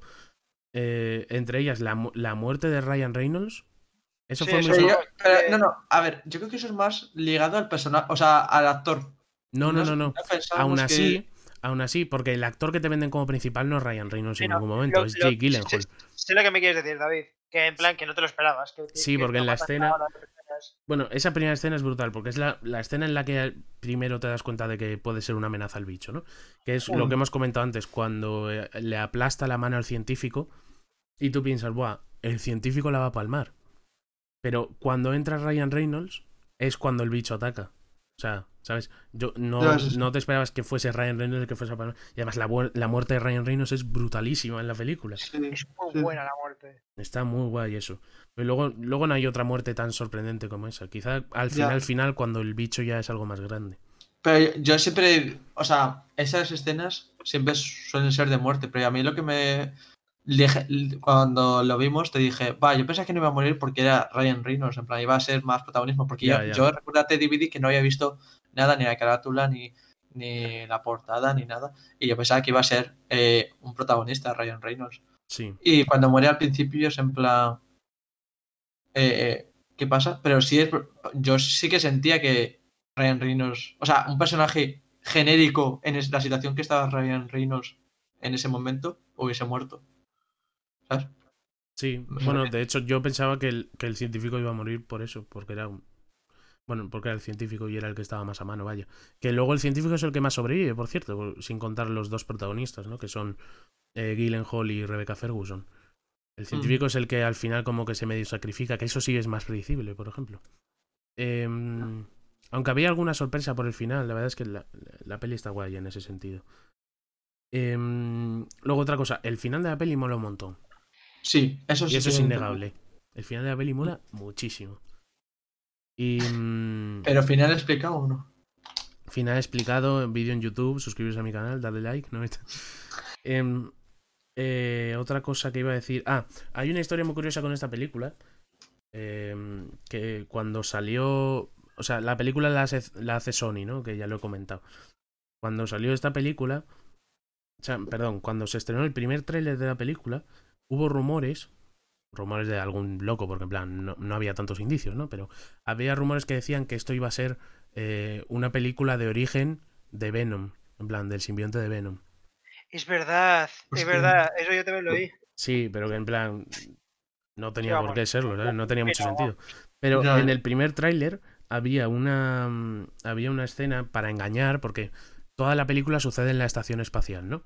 Y es al final cuando hay un, o sea, había una escena del tráiler cogida del final que es una nave yendo a la Tierra, un pod, un como una nave de escape yendo a la Tierra. Y luego salía Ah. una escena de un agente como mirando al cielo y haciendo como que eso nunca sale en la película. Lo de la gente. Eh, esa escena eh, la reciclaron, era una escena de un segundo de Spider-Man 3, que es la película donde sale Venom. Claro, eso son imágenes de stock que coges por ahí, pues Sony tendría por ahí y cogería esa. Em, y hubo gente que empezó a rumorear como que tal. Y además, el otro indicio era que eh, los guionistas que he dicho que hicieron la de Zombieland y más tarde Ah. la de Deadpool, eh, esos guionistas habían presentado años antes a Sony un guion sobre Venom, porque iban a escribir una película sobre Venom. Ese guion fue desechado, pero había gente que decía que, este, que esta película estaba basada en ese guion. Al final todo eso se desmintió y de hecho cuando dos días después de que saliese este rumor, Sony confirmó que iba a hacer una película sobre Venom para disipar un poco los rumores. Y luego la película de Venom salió un año después que esta. Eso nada, como una curiosidad. Está bien. La, la peli está muy guay. Yo, vamos, yo reivindico este tipo de pelis, tío. Underwater y Life son películas que pasan muy desapercibidas y está guay para verte un día, pues si la ponen en Netflix y tal, te la ves a una tardecita, me guay. Te la vendía muy bien, luego no te gustará tanto, tío, y quedaré yo gilipollas, pero bueno. No, ya, ya, ya sabes que con las pelis yo, aunque sean malas, las disfruto. Estás acostumbrado a eso, David. Pero bueno, eso, la Underwater también tiene alguna sor- sorpresita que yo creo que os va a gustar. Vale, ya te diré qué tal. Pues nada, eh, lo paramos aquí. Hemos acabado ya, ¿no? Bueno, pues esto ha sido todo por la, la primera parte que vamos a hacer del especial de Halloween. Y pues nada, ¿qué vamos a poner de, de fondo? O sea, al final, David. Elige tú una canción. Ah, ¿la puedo elegir yo? Vale. em, pues bueno, vamos a poner de para finalizar porque vamos a poner What They Have Done de Linkin Park. Así en plan un poco temática de Halloween. Y eso es todo. Hasta luego. Adiós. Chao. Espera, espera. Antes de despedir, tenemos que recordar que podéis encontrar el podcast de Afternoon Delay en iBox, en Anchor FM, en Spotify, en Google Podcast y ahora también en YouTube. Tenemos un canal donde subimos los vídeos, a veces con un poco de contenido extra. También podéis encontrarnos en Twitter, arroba Podcast, donde vamos anunciando un poco lo que vamos haciendo y cuándo se suben los podcasts. Y eso es todo.